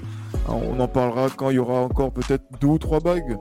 Chris Middleton est fort au basketball. Oui, Ouais. c'est- une, c'est une banalité. hein. Bon, Il on fait beau. n'oubliera- on- on n'oubliera pas ce. Il on fait froid en hiver. Ouais. On n'oubliera pas les ténèbres qu'il a vécu à Détroit, c'est tout. Ça, ouais, bon, ça c'est dit, ouais, ça c'est autre chose. Ouais. Mais, mais au moins, au moins, il y a un point de départ et on peut dire qu'il y a une vraie, vraie progression. Exceptionnel. Euh, Yvan Monguru qui demande que faut-il pour que les Chicago Bulls soient plus respectés comme candidats au titre? C'est bonne une question. question qui vient de la fan d'un fan des Lakers. Très très bonne question. Donc là, du coup, là, on est plus sur de l'actualité pour terminer euh, ce, ce live. Hein. Je peux répondre? Bien sûr. Euh, Allez-y, ma Euh, Je sais pas si tu te rappelles, Damas, quand on avait parlé, quand on avait fait le Space, là, juste en début de saison, Ouais. euh, on avait fait ça avec des mecs des Bulls et tout, là, qui... Il y avait beaucoup de gens qui affirmaient que les Bulls ne seraient pas aussi hauts. Moi, j'avais dit que je les voyais au moins top 5, top 6. Mhm. Et euh, bon, je vais pas faire moi, je vais faire mon shader, mais force est de constater que pour l'instant j'ai raison. Mais euh, globalement sur la question, je pense que quand même il leur manque un, un intérieur qui défend. Ouais. Je pense que Vucevic, c'est pas son rôle. Et euh, je pense qu'il leur faut vraiment ça et à la rigueur peut-être un, un, un mec pour suppléer un peu des Rosanne et Caruso euh, en plus sur le banc en fait. Qui, qui va qui va plus faire partie de la seconde unité. Mais pour moi le point le, le point principal c'est il leur manque quand même un intérieur dominant défensivement. Très bien, Openda. Ré- réponse d'abord de, de Vladimir, après on, on enchaînera avec Damas. Alors, Chicago, candidat au titre? Non, non, pas. euh, bah, déjà, faites-nous mentir, dans un premier temps. Mais euh, déjà, non, parce que. euh, faut qu'il y ait de la profondeur. Faut qu'il y ait de la profondeur de banc, que pour le moment, euh, en tout cas, moi j'estime euh, que Chicago n'a clairement pas. Ils ont un très bon 5 de départ, mais ça se limite à ça. Ah, bah, Après, justement, quand on voit leur performance euh, sur ce début de saison dans la conférence Est, il n'y a pas peut-être la perspective peut-être d'une demi-finale de conférence, d'une finale de conférence euh, éventuellement qui peut se Pourquoi peut se qui, peut- qui peut être en que l'on peut mettre en perspective. Une demi-finale de conférence serait pas volée. Oui, oui, oui, je, je- pour, pour prendre la suite de, de la réponse de mes confrères, en effet, là, je, je vous rejoins sur une demi-finale de conférence. Parce que ben, Chicago s'est clairement renforcé l'été dernier. Ils avaient de l'espace dans leur euh, euh, masse salariale à pouvoir se positionner sur des joueurs tels que des Rosanne. Ça s'est vu. Vucevic avec le trade d'été euh, euh, février di- di- euh, 2021, ça s'est perçu encore une fois. Mais la blessure de Patrick Williams peut coûter très cher, je crois. C'est Patrick Williams hein, qui est blessé au poste 4, là, le coucou, là. euh, qui est- C'est ça. ouais, qui est- voilà. Euh, Donc, euh, il manque. Hein. Ouais, en forme athlétique, il manque. Euh, euh, L'absence du banc, vous l'avez bien dit. Euh, et en plus, ce qui peut être frustrant, c'est que quand vous n'avez pas de banc en NBA, la période janvier-février peut être très difficile parce qu'il faut tenir le rythme hein, de pouvoir euh, être, continuer à être performant dans ce genre de configuration. Euh, même si DeRozan se positionne comme étant dans la liste des mecs MVP de la saison, je ne vois pas. Bon, déjà, DeRozan gagne le titre MVP, non. Euh, et les Bulls perdent encore un petit peu trop de matchs. Il y a des petits matchs qui laissent passer comme ça, euh, qui peut coûter cher euh, dans les niveaux de concentration dans les games de playoff. Et moi concrètement, j'aimerais qu'ils puissent échouer, subjectivement parlant. Donc pour ma part, non. Maxi demi-finale de conférence. Et c'est tout. C'est ce que j'espère. Mais pas plus pour le titre, non. Ah, en tout cas, ben voilà, donc euh, la vie a été aussi, on va dire, très expé- expéditif hein, justement par rapport à ça. Et on va parler euh, des Knicks. hein. Donc là, c'est vrai que là, Encore eux là, il y a un Knicks donc de la part de Faz, hein, donc qui, qui envoie cette question. Première rumeur d'accrochage, joueur, coach et mauvais résultat. Est-ce que Thibodeau termine la saison avec les Knicks? Il doit sauter. Mais bien sûr. Oh, il doit sauter. Pourquoi Ouais, il doit sauter. Il doit sauter parce que euh, malheureusement c'est ce qui a aussi fait les défauts de, de Chicago à l'époque où il était, et même à Minnesota. C'est que c'est bien mignon d'avoir, euh, de vouloir mettre en place une identité offensive parce que c'est clairement sa spécialité. Sauf que on est à New York. Euh, New York en effet a une, euh, a, comment dire, euh, a une identité de base d'équipe défensive. Euh, mais euh, derrière, il a clairement pas les joueurs pour. Euh, les Julius Randle, ça défend pas. Evan Fournier, c'est pas non plus le plus gros défenseur du monde. Kemba Walker, j'en parle même pas. Euh, Il y a qui? Il y a, a RJ Barrett qui défend? Oui, il y a lui. Euh, Ouais, Robinson aussi qui défend bien là, Mitchell Mitchell Robinson. Mitchell Robinson, il saute sur tout lui. Donc euh, moi je trouve pas que c'est un très bon défenseur en soi. Après c'est mon avis. Mais voilà, il veut à tout prix mettre une identité sur une équipe qui ne fit pas. Et, euh, offensivement parlant, c'est très limité Thibaut, ça on le sait très bien. Et en plus, il a pour, tendance à moi, pour moi, il doit sauter. Un peu de... Non, c'était juste pour rebondir en disant que en plus Thibodeau a tendance à tirer sur la corde de ses joueurs avec des temps de jeu un peu disproportionnés. Ouais, même si c'est moins marquant actuellement. Ouais, maintenant oui, oui, c'est vrai. Parce que j'espère qu'il a compris quand même. Donne ton argument, Mampenda. Attends de voir en playoff. Donne ton argument pour toi. Bah, je pense qu'ils vont se ressaisir quand même à un moment donné. Parce que. Ouais, parce que là, je pense qu'ils ont fait un bon début de saison. Là, le- c'était un peu compliqué derrière. Mais je pense qu'il y a des joueurs qui n'ont pas encore trouvé leur place. Fournier, il n'a pas encore trouvé sa place. Et Fournier, euh, c'est un mec, s'il n'a pas trouvé sa place collectivement, t'en tireras rien. Donc, euh, donc voilà. Et après, moi, Vas-y, vas-y. Non, vas-y, Mapenda, je, je- après, je, je, j'enchaînerai euh, directement. Et euh, après, je pense qu'il faut aussi qu'il trouve le bon dosage pour Rendell parce que pour moi, il prend trop de ballons. Pour moi, il prend trop de ballons. Et dans un effectif où tu as des fourniers, après, je sais pas ce qu'ils comptent faire avec, euh, avec leur meneur là. Mais, euh, mais euh, moi, je, moi, je trouve que Rendell, même s'il a été bon l'année dernière, il prend quand même beaucoup, beaucoup de place. Et, justement, mais moi, la, question, quand on voit que les Knicks sont là maintenant 12e de la ligue au moment de, de, de- la période de, Noël, vous les voyez faire quoi? Play-in? Play-off? En fait, pour ma part, pour répondre à, à- pour, donner mon point de vue là-dessus, je, rejoins un petit peu Mampenda parce qu'ils ont quand même encore, le, le- je pense, l'espace nécessaire à performer, notamment offensivement. Bah, parce que déjà de 1, ils ont des éléments pour. Euh, ils ont prouvé l'an passé que défensivement, ils pouvaient être très intéressants. La preuve, ils ont été quatrième à l'Est, quand même, faut quand même l'oublier. Donc je pense que Thibodeau a encore l'espace nécessaire à, prouver que son équipe puisse se, se hausser. Ils ont fait un très bon début de saison avant de couler concrètement après la période de euh, novembre. Donc pour ma part, ils ont encore le niveau pour euh, se hausser et arriver euh, au niveau play-in, c'est-à-dire même dans les huit premiers, je pense que les Knicks ont encore la marge nécessaire à pouvoir y arriver dans à cela. Maintenant, là où il faudra progresser, ben forcément, c'est au niveau de l'animation offensive parce que Julius Randle a clairement diminué au niveau du pourcentage au shoot. C'est assez compliqué. Evan Fournier, c'est un cours alternatif, même si actuellement ça se passe plutôt bien offensivement. Et les Knicks, euh, donc pour ma part, Thibodeau a tout pour finir la saison du côté des Knicks, oui. Mais par contre, euh, il faudra faire un truc en février prochain.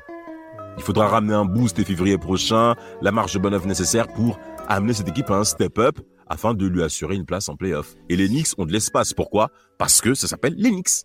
Si, Donc c'est- si, si New York, euh, si New York euh, ressort pas de la tête de l'eau d'ici euh, début février, All Star Game il saute. Non, ça m'étonnerait.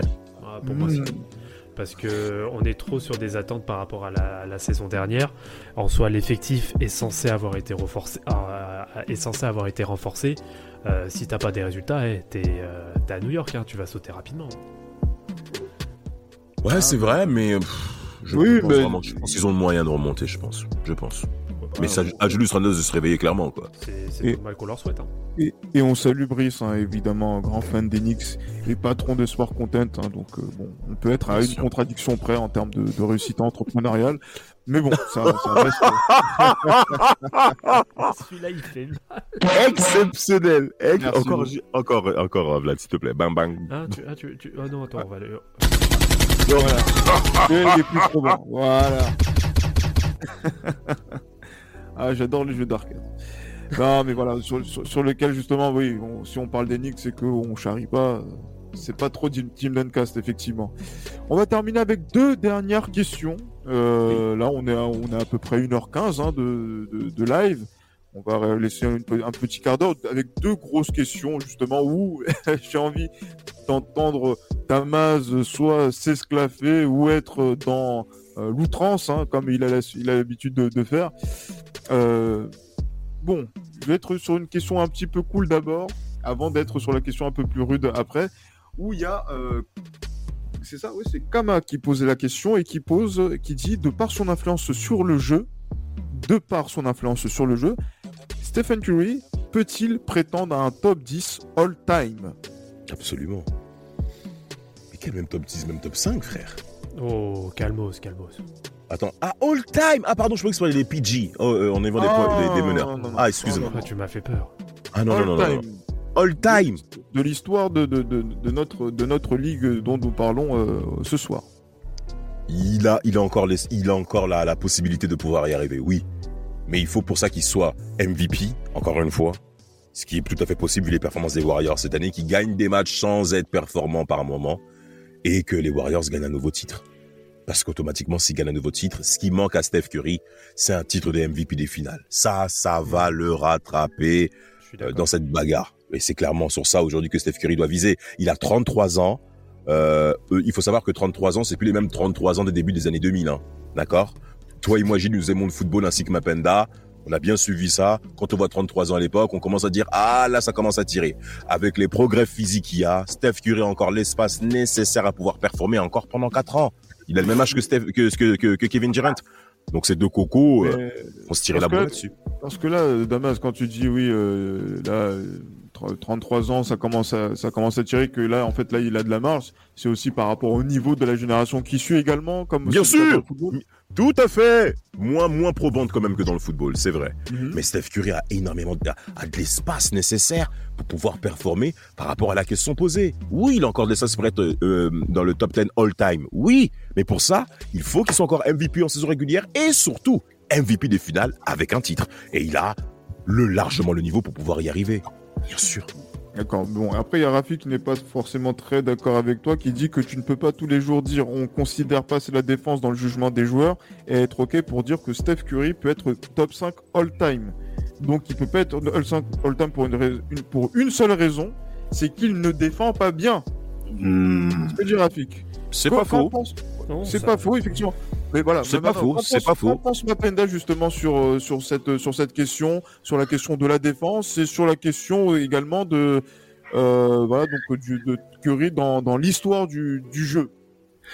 Euh, bah pour moi déjà pour la défense, c'est vrai que Steph Curry c'est pas un gros défenseur. Ça, on Même s'il fait des progrès cette année. hein. Mais ouais, voilà. Moi, je trouve qu'il fait des progrès et c'est pas un mec qui, euh, qui, voilà, c'est pas un Harden quoi. C'est pas un mec qui va en faire moins que ce qu'il peut. Il a des limites physiques, mais qu'il essaye de compenser un petit peu par la rapidité, même si ça sera jamais un gros défenseur.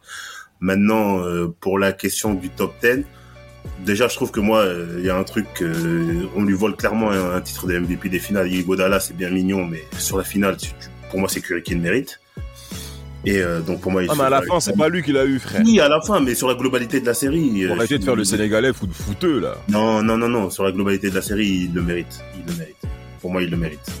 Et euh, pour la question du top 10, moi, je mettrais même pas ça sur un titre de MVP en question, parce qu'aujourd'hui, la saison régulière, euh, c'est un peu, c'est un peu là. personne s'imaginait qu'ils allaient avoir un bilan comme ça après 30 matchs.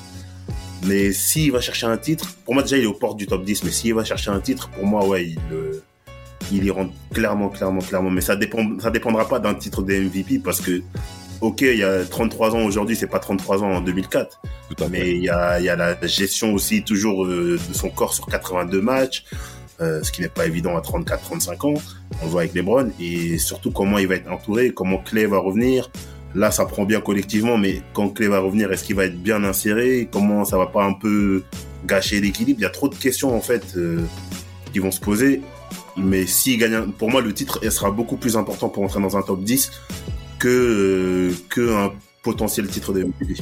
Bah, de toute manière, s'il gagne le titre, il est, la probabilité à ce qu'il se lève le titre MVP est évidente pour Steph Curry. Donc les Warriors. De la saison régulière Non, un titre MVP. S'il gagne le titre, Ah, des finales. Oui, des Ouais, finales, titre- oui, oui, titre oui, oui. NBA des Warriors, Steph Curry va quelque part être mentionné pour le titre Oui, MVP. bien sûr, bien sûr. bien Donc euh, là, cette année, pour ma part, les Warriors, en bagarre avec les Suns à l'ouest, il y a- et, et les Bucks du côté de l'est, bien sûr, il y a de l'espace nécessaire pour que Steph Curry puisse se positionner dans cette question-là, de rentrer dans le, dans le top euh, all-time. Oui, bien sûr.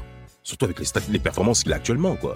Par contre, par contre, là où aussi il gagne un titre, un titre supplémentaire, par contre, dans le top time euh, des meneurs, euh, Thomas, il saute. hein. Non.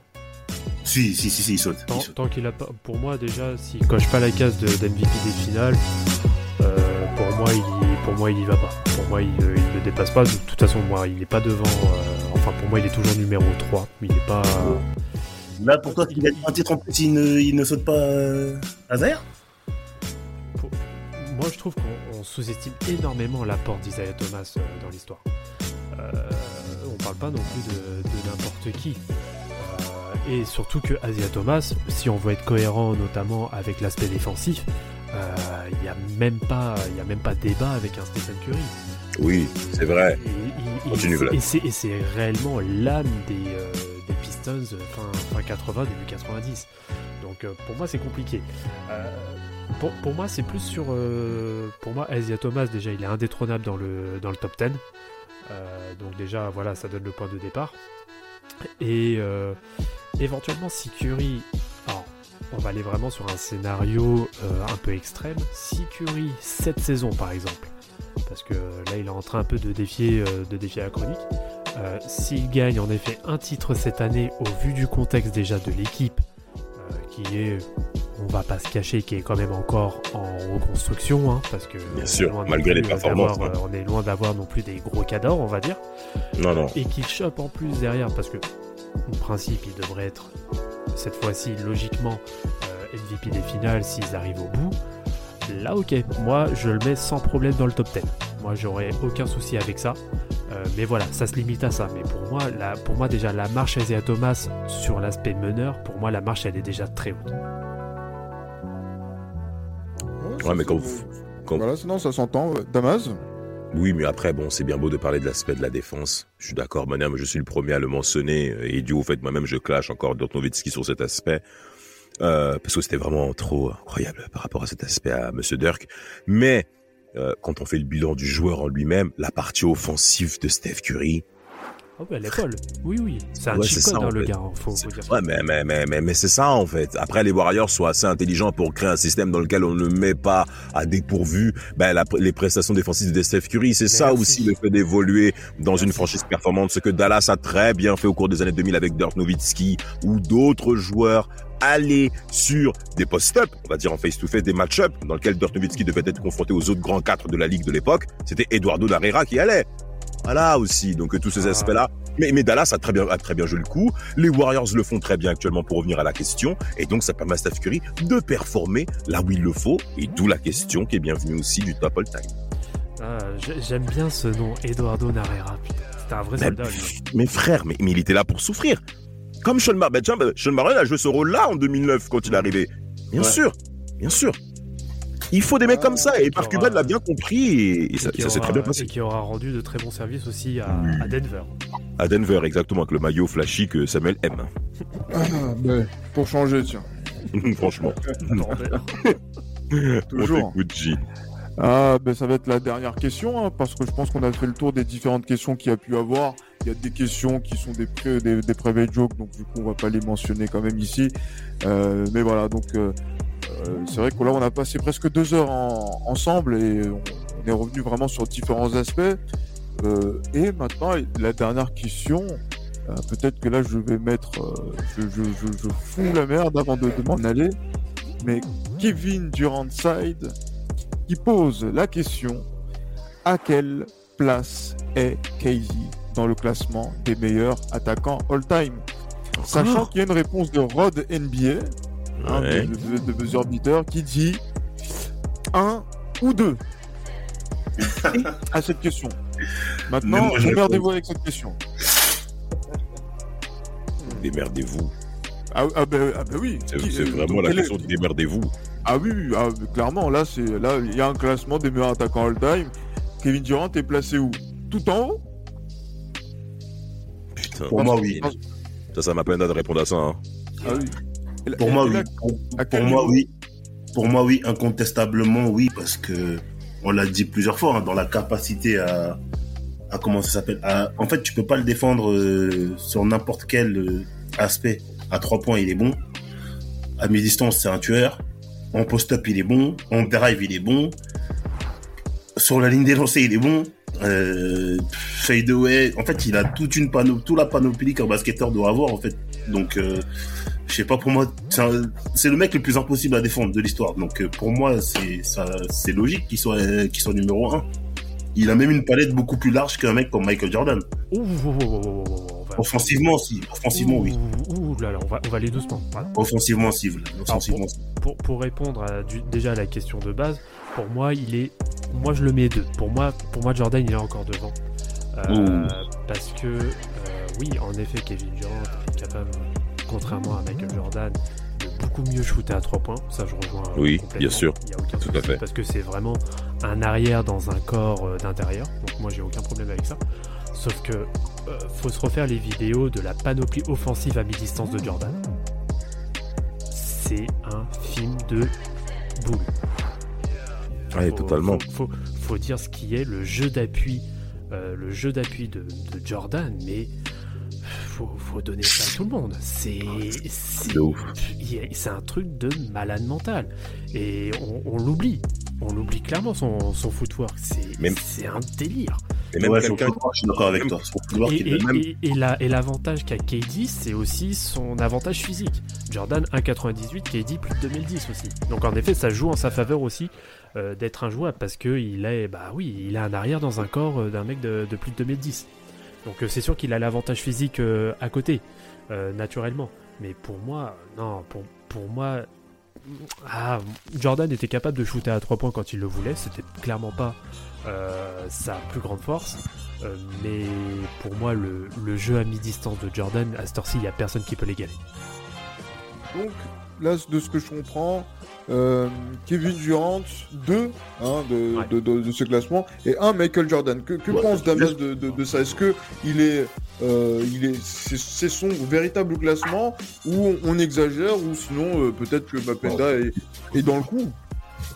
Euh, non, je vais suivre Vlad sur l'argumentation qui a été présentée. Cependant, Kevin Durant, j'aimerais quand même lui donner du crédit parce qu'il y a un joueur très important qui peut être mentionné dans ce type de classement-là. Pas forcément sur le 1-2, mais en tout cas sur le meilleur marqueur, c'est Kobe Bryant. Kobe Bryant a dit après les playoffs 2012, je parle bien des playoffs 2012 dans lesquels le Thunder sort les Lakers en demi-finale de conférence Ouest. J'écris, d'accord? Avec une densité physique incroyable de la part du Thunder, mais vraiment j'insiste là-dessus. Et Kevin Durant va faire un récital à Ron Artest, Meta World hein, qui avait déjà changé son tempo. Et on parle de Ron Artest en fait. Ce qui était concrètement le meilleur défenseur extérieur de la ligue au de- de- des années 2000, en un contre un. Il a fait taire beaucoup de personnes. C'est vrai qu'il est arrivé en fin de carrière, mais Kevin Durant, ce qu'il va développer, et t'as Kobe qui dira, ben, c'est concrètement le joueur impossible à défendre. Impossible à défendre. Alors, après, sur des panoplies offensifs en termes de jeu, Michael Jordan est devant sur ce que vous avez mentionné. C'est vrai. Mais maintenant, en termes de diversité offensive, et sur la capacité à la produire dans le temps, Jordan est quand même devant. Oh. Mais, mais non, non, on n'en se rend pas compte. On se rend pas compte. Mes frères, mais eh, frère, c'est, c'est- Kevin Durant, c'est putain, il m'énerve en fait. Parce que vous savez pourquoi, vous savez pourquoi il m'énerve? Là, je parle de, ce- là, je parle purement du jeu. hein. On a compris que le mec était un imbécile, mais on parle purement du jeu, du, du joueur de, de basket pur. Il peut être encore même encore plus tueur de ce qu'il est maintenant. On a l'impression que pour Kevin Durant, c'est facile. Il, s'est- il est jamais dans un état où il veut te finir. Peut-être que c'est le cas intérieurement, hein, mais sur cet aspect-là, c'est important quand on est scoreur de tuer les mecs qui sont en face de soi. C'est Ah. important. Je me permets juste de faire une parenthèse où je suis pas et enfin je suis pas complètement d'accord avec toi. Euh, bizarrement, il a jamais été aussi tueur que lorsqu'il a été aux Warriors contre les Cavs. Oui, mais il évolue dans un environnement qu'on connaît. Bien sûr. Et en fait, j'aurais apprécié qu'il ait ce type de, de, de, de- de caractéristiques au Thunder. Je suis ok. Bien sûr. Là, au Nets, il a tout pour l'être. Les Bucks auraient dû sortir malgré euh, le, le beau sourire de Rafik en demi-finale de conférence euh, Est. Il aurait dû sortir malgré ce, le, long pied qu'il a. On va pas revenir là-dessus. Mais voilà. En vrai, les Nets avaient tout pour gagner le titre malgré l'absence de Kyrie Irving et ses conneries. Mm. Mais euh, euh, et la méforme physique de, de, de James Harden. Kevin Durant, aujourd'hui, c'est le meilleur joueur. Au, et, mais all-time, numéro 2. Oui. Mais il a, mais il a, il a d'autres, mais il a encore d'autres armes pour s'approcher du numéro 1. Mais euh, pour, bon, moi je reviens, je reviens une nouvelle fois dessus, mais Jordan. Alors, en effet, il y a le footwork et le jeu à mi-distance, et il faut rappeler ce qu'il a aussi en avantage par rapport à Kevin Durant, euh, par rapport à Kevin Durant, c'est euh, la- notamment les finitions acrobatiques qu'il peut avoir. La finition de Jordan, c'est n'importe quoi aussi. Ouais, ouais, ouais. Et faut, faut, faut, faut bien vous rendre compte de la densité physique pour faire ça. Non, non, complètement. Oh, faut être prêt. hein. Et petite mention pour Carmelo Anthony au passage. Ouais.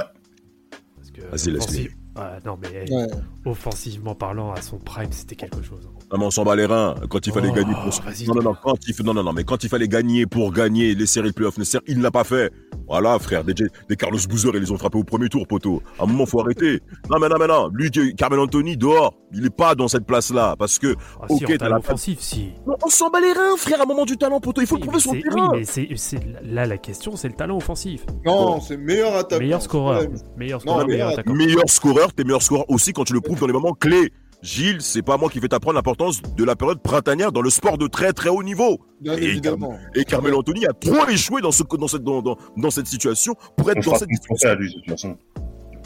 Pour dire quoi? Vas-y frère, au lieu de frapper les Brown James pour deuxième 2010, il fait le mec, il le rejoint frère. Vas-y, passe, barre-toi frère, vas-y. Bolos mon frère. Tellement il sort du banc du côté des Blazers, mon frère, c'est quoi ce délire? Vas-y frère. Dégoûte. Il fait le mec, il est vénère. Bref, il est vénère contre euh, Jeremy Jer- Jer- Jeremy Lin, il fait le mec jaloux. Vas-y. Excuse-moi, je dis le Non mais non, je suis... Je m'attendais à, à la, à la dernière insulte, tu vois, qui aurait été euh, mythique dans, dans C'est un. PD C'est pas gentil, hein, effectivement. Non, non, mais il a trop échoué ce mec-là. On respecte justement donc les, les, les- les différentes communautés, mais en plus on va conclure là-dessus. Hein, euh, Vladimir, tu diras à Cash Joult euh, que oui, effectivement, manger, euh, pa- passer 21h30, bon, euh, on- ça va être un peu compliqué là, parce que là, c'est vrai, on a fait Ah. deux heures de live. Un futur papa. C'est Ouais, passé ben oui. Euh, C'est passé très vite, effectivement. Donc là, du coup, euh, euh, merci beaucoup, messieurs. Merci à Bapena qui est venu en cours de route. Merci euh, à Vladimir, hein, avec, euh, qui, qui est toujours à la, à la réalisation euh, de, de ces lives Twitch De rien, ça fait et euh, de beaucoup de, Merci, nos épisodes. Brice, j'attends mes tickets resto. hein. Il faudra demander à Bruce, hein, effectivement. J'attends mes Voilà, tickets resto. Exactement. Ah, déjà que. Bon, bref. je, dire une connerie, non, je la dirai pas. Je C'est pas la remercie peine. surtout Damas, euh, effectivement, donc euh, qui est toujours présent pour, euh, pour clasher les mecs, pour monter au front, pour donner le, le tempo des, des lives. Euh, voilà, merci beaucoup, euh, messieurs. Ben, C'était le, j'allais dire, le dernier live Twitch de l'année 2021. On se retrouve euh, dans quelques jours en 2022 pour pouvoir euh, revenir sur les live Twitch, sur les différents épisodes de Team Duncast. Il y en a un qui sort demain. Hein, euh, où Mhm. il, sera, il sera très euh, orienté. Est, effectivement. Bien sûr. Donc on, on- on aura l'occasion d'en discuter euh, voilà, aussi sur les réseaux sociaux comme d'habitude. Donc euh, ça, va être, ça va être sympa de, de parler d'un autre basket que celui des Américains parce que voilà, c'est Ah, là, on est, sur de la pureté, là. exactement de, en termes Ouais. d'école. Je pense que pour ceux qui sont fans de basket, n'hésitez pas justement à suivre cette, euh, cet épi- ce dernier épisode. Et euh, voilà, donc du coup, mais voilà, merci beaucoup. Euh, passez de très bonnes fêtes de fin d'année. Et euh, je sais pas, Vladimir, je te laisse euh, terminer comme d'habitude avec le. Titanic. Soyons fous.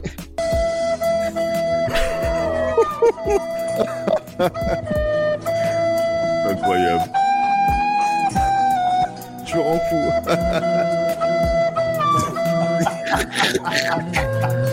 Dirait les cours de musique à Ivaris Gallois. Oh mon dieu. C'est- Ça m'émeut, cette musique.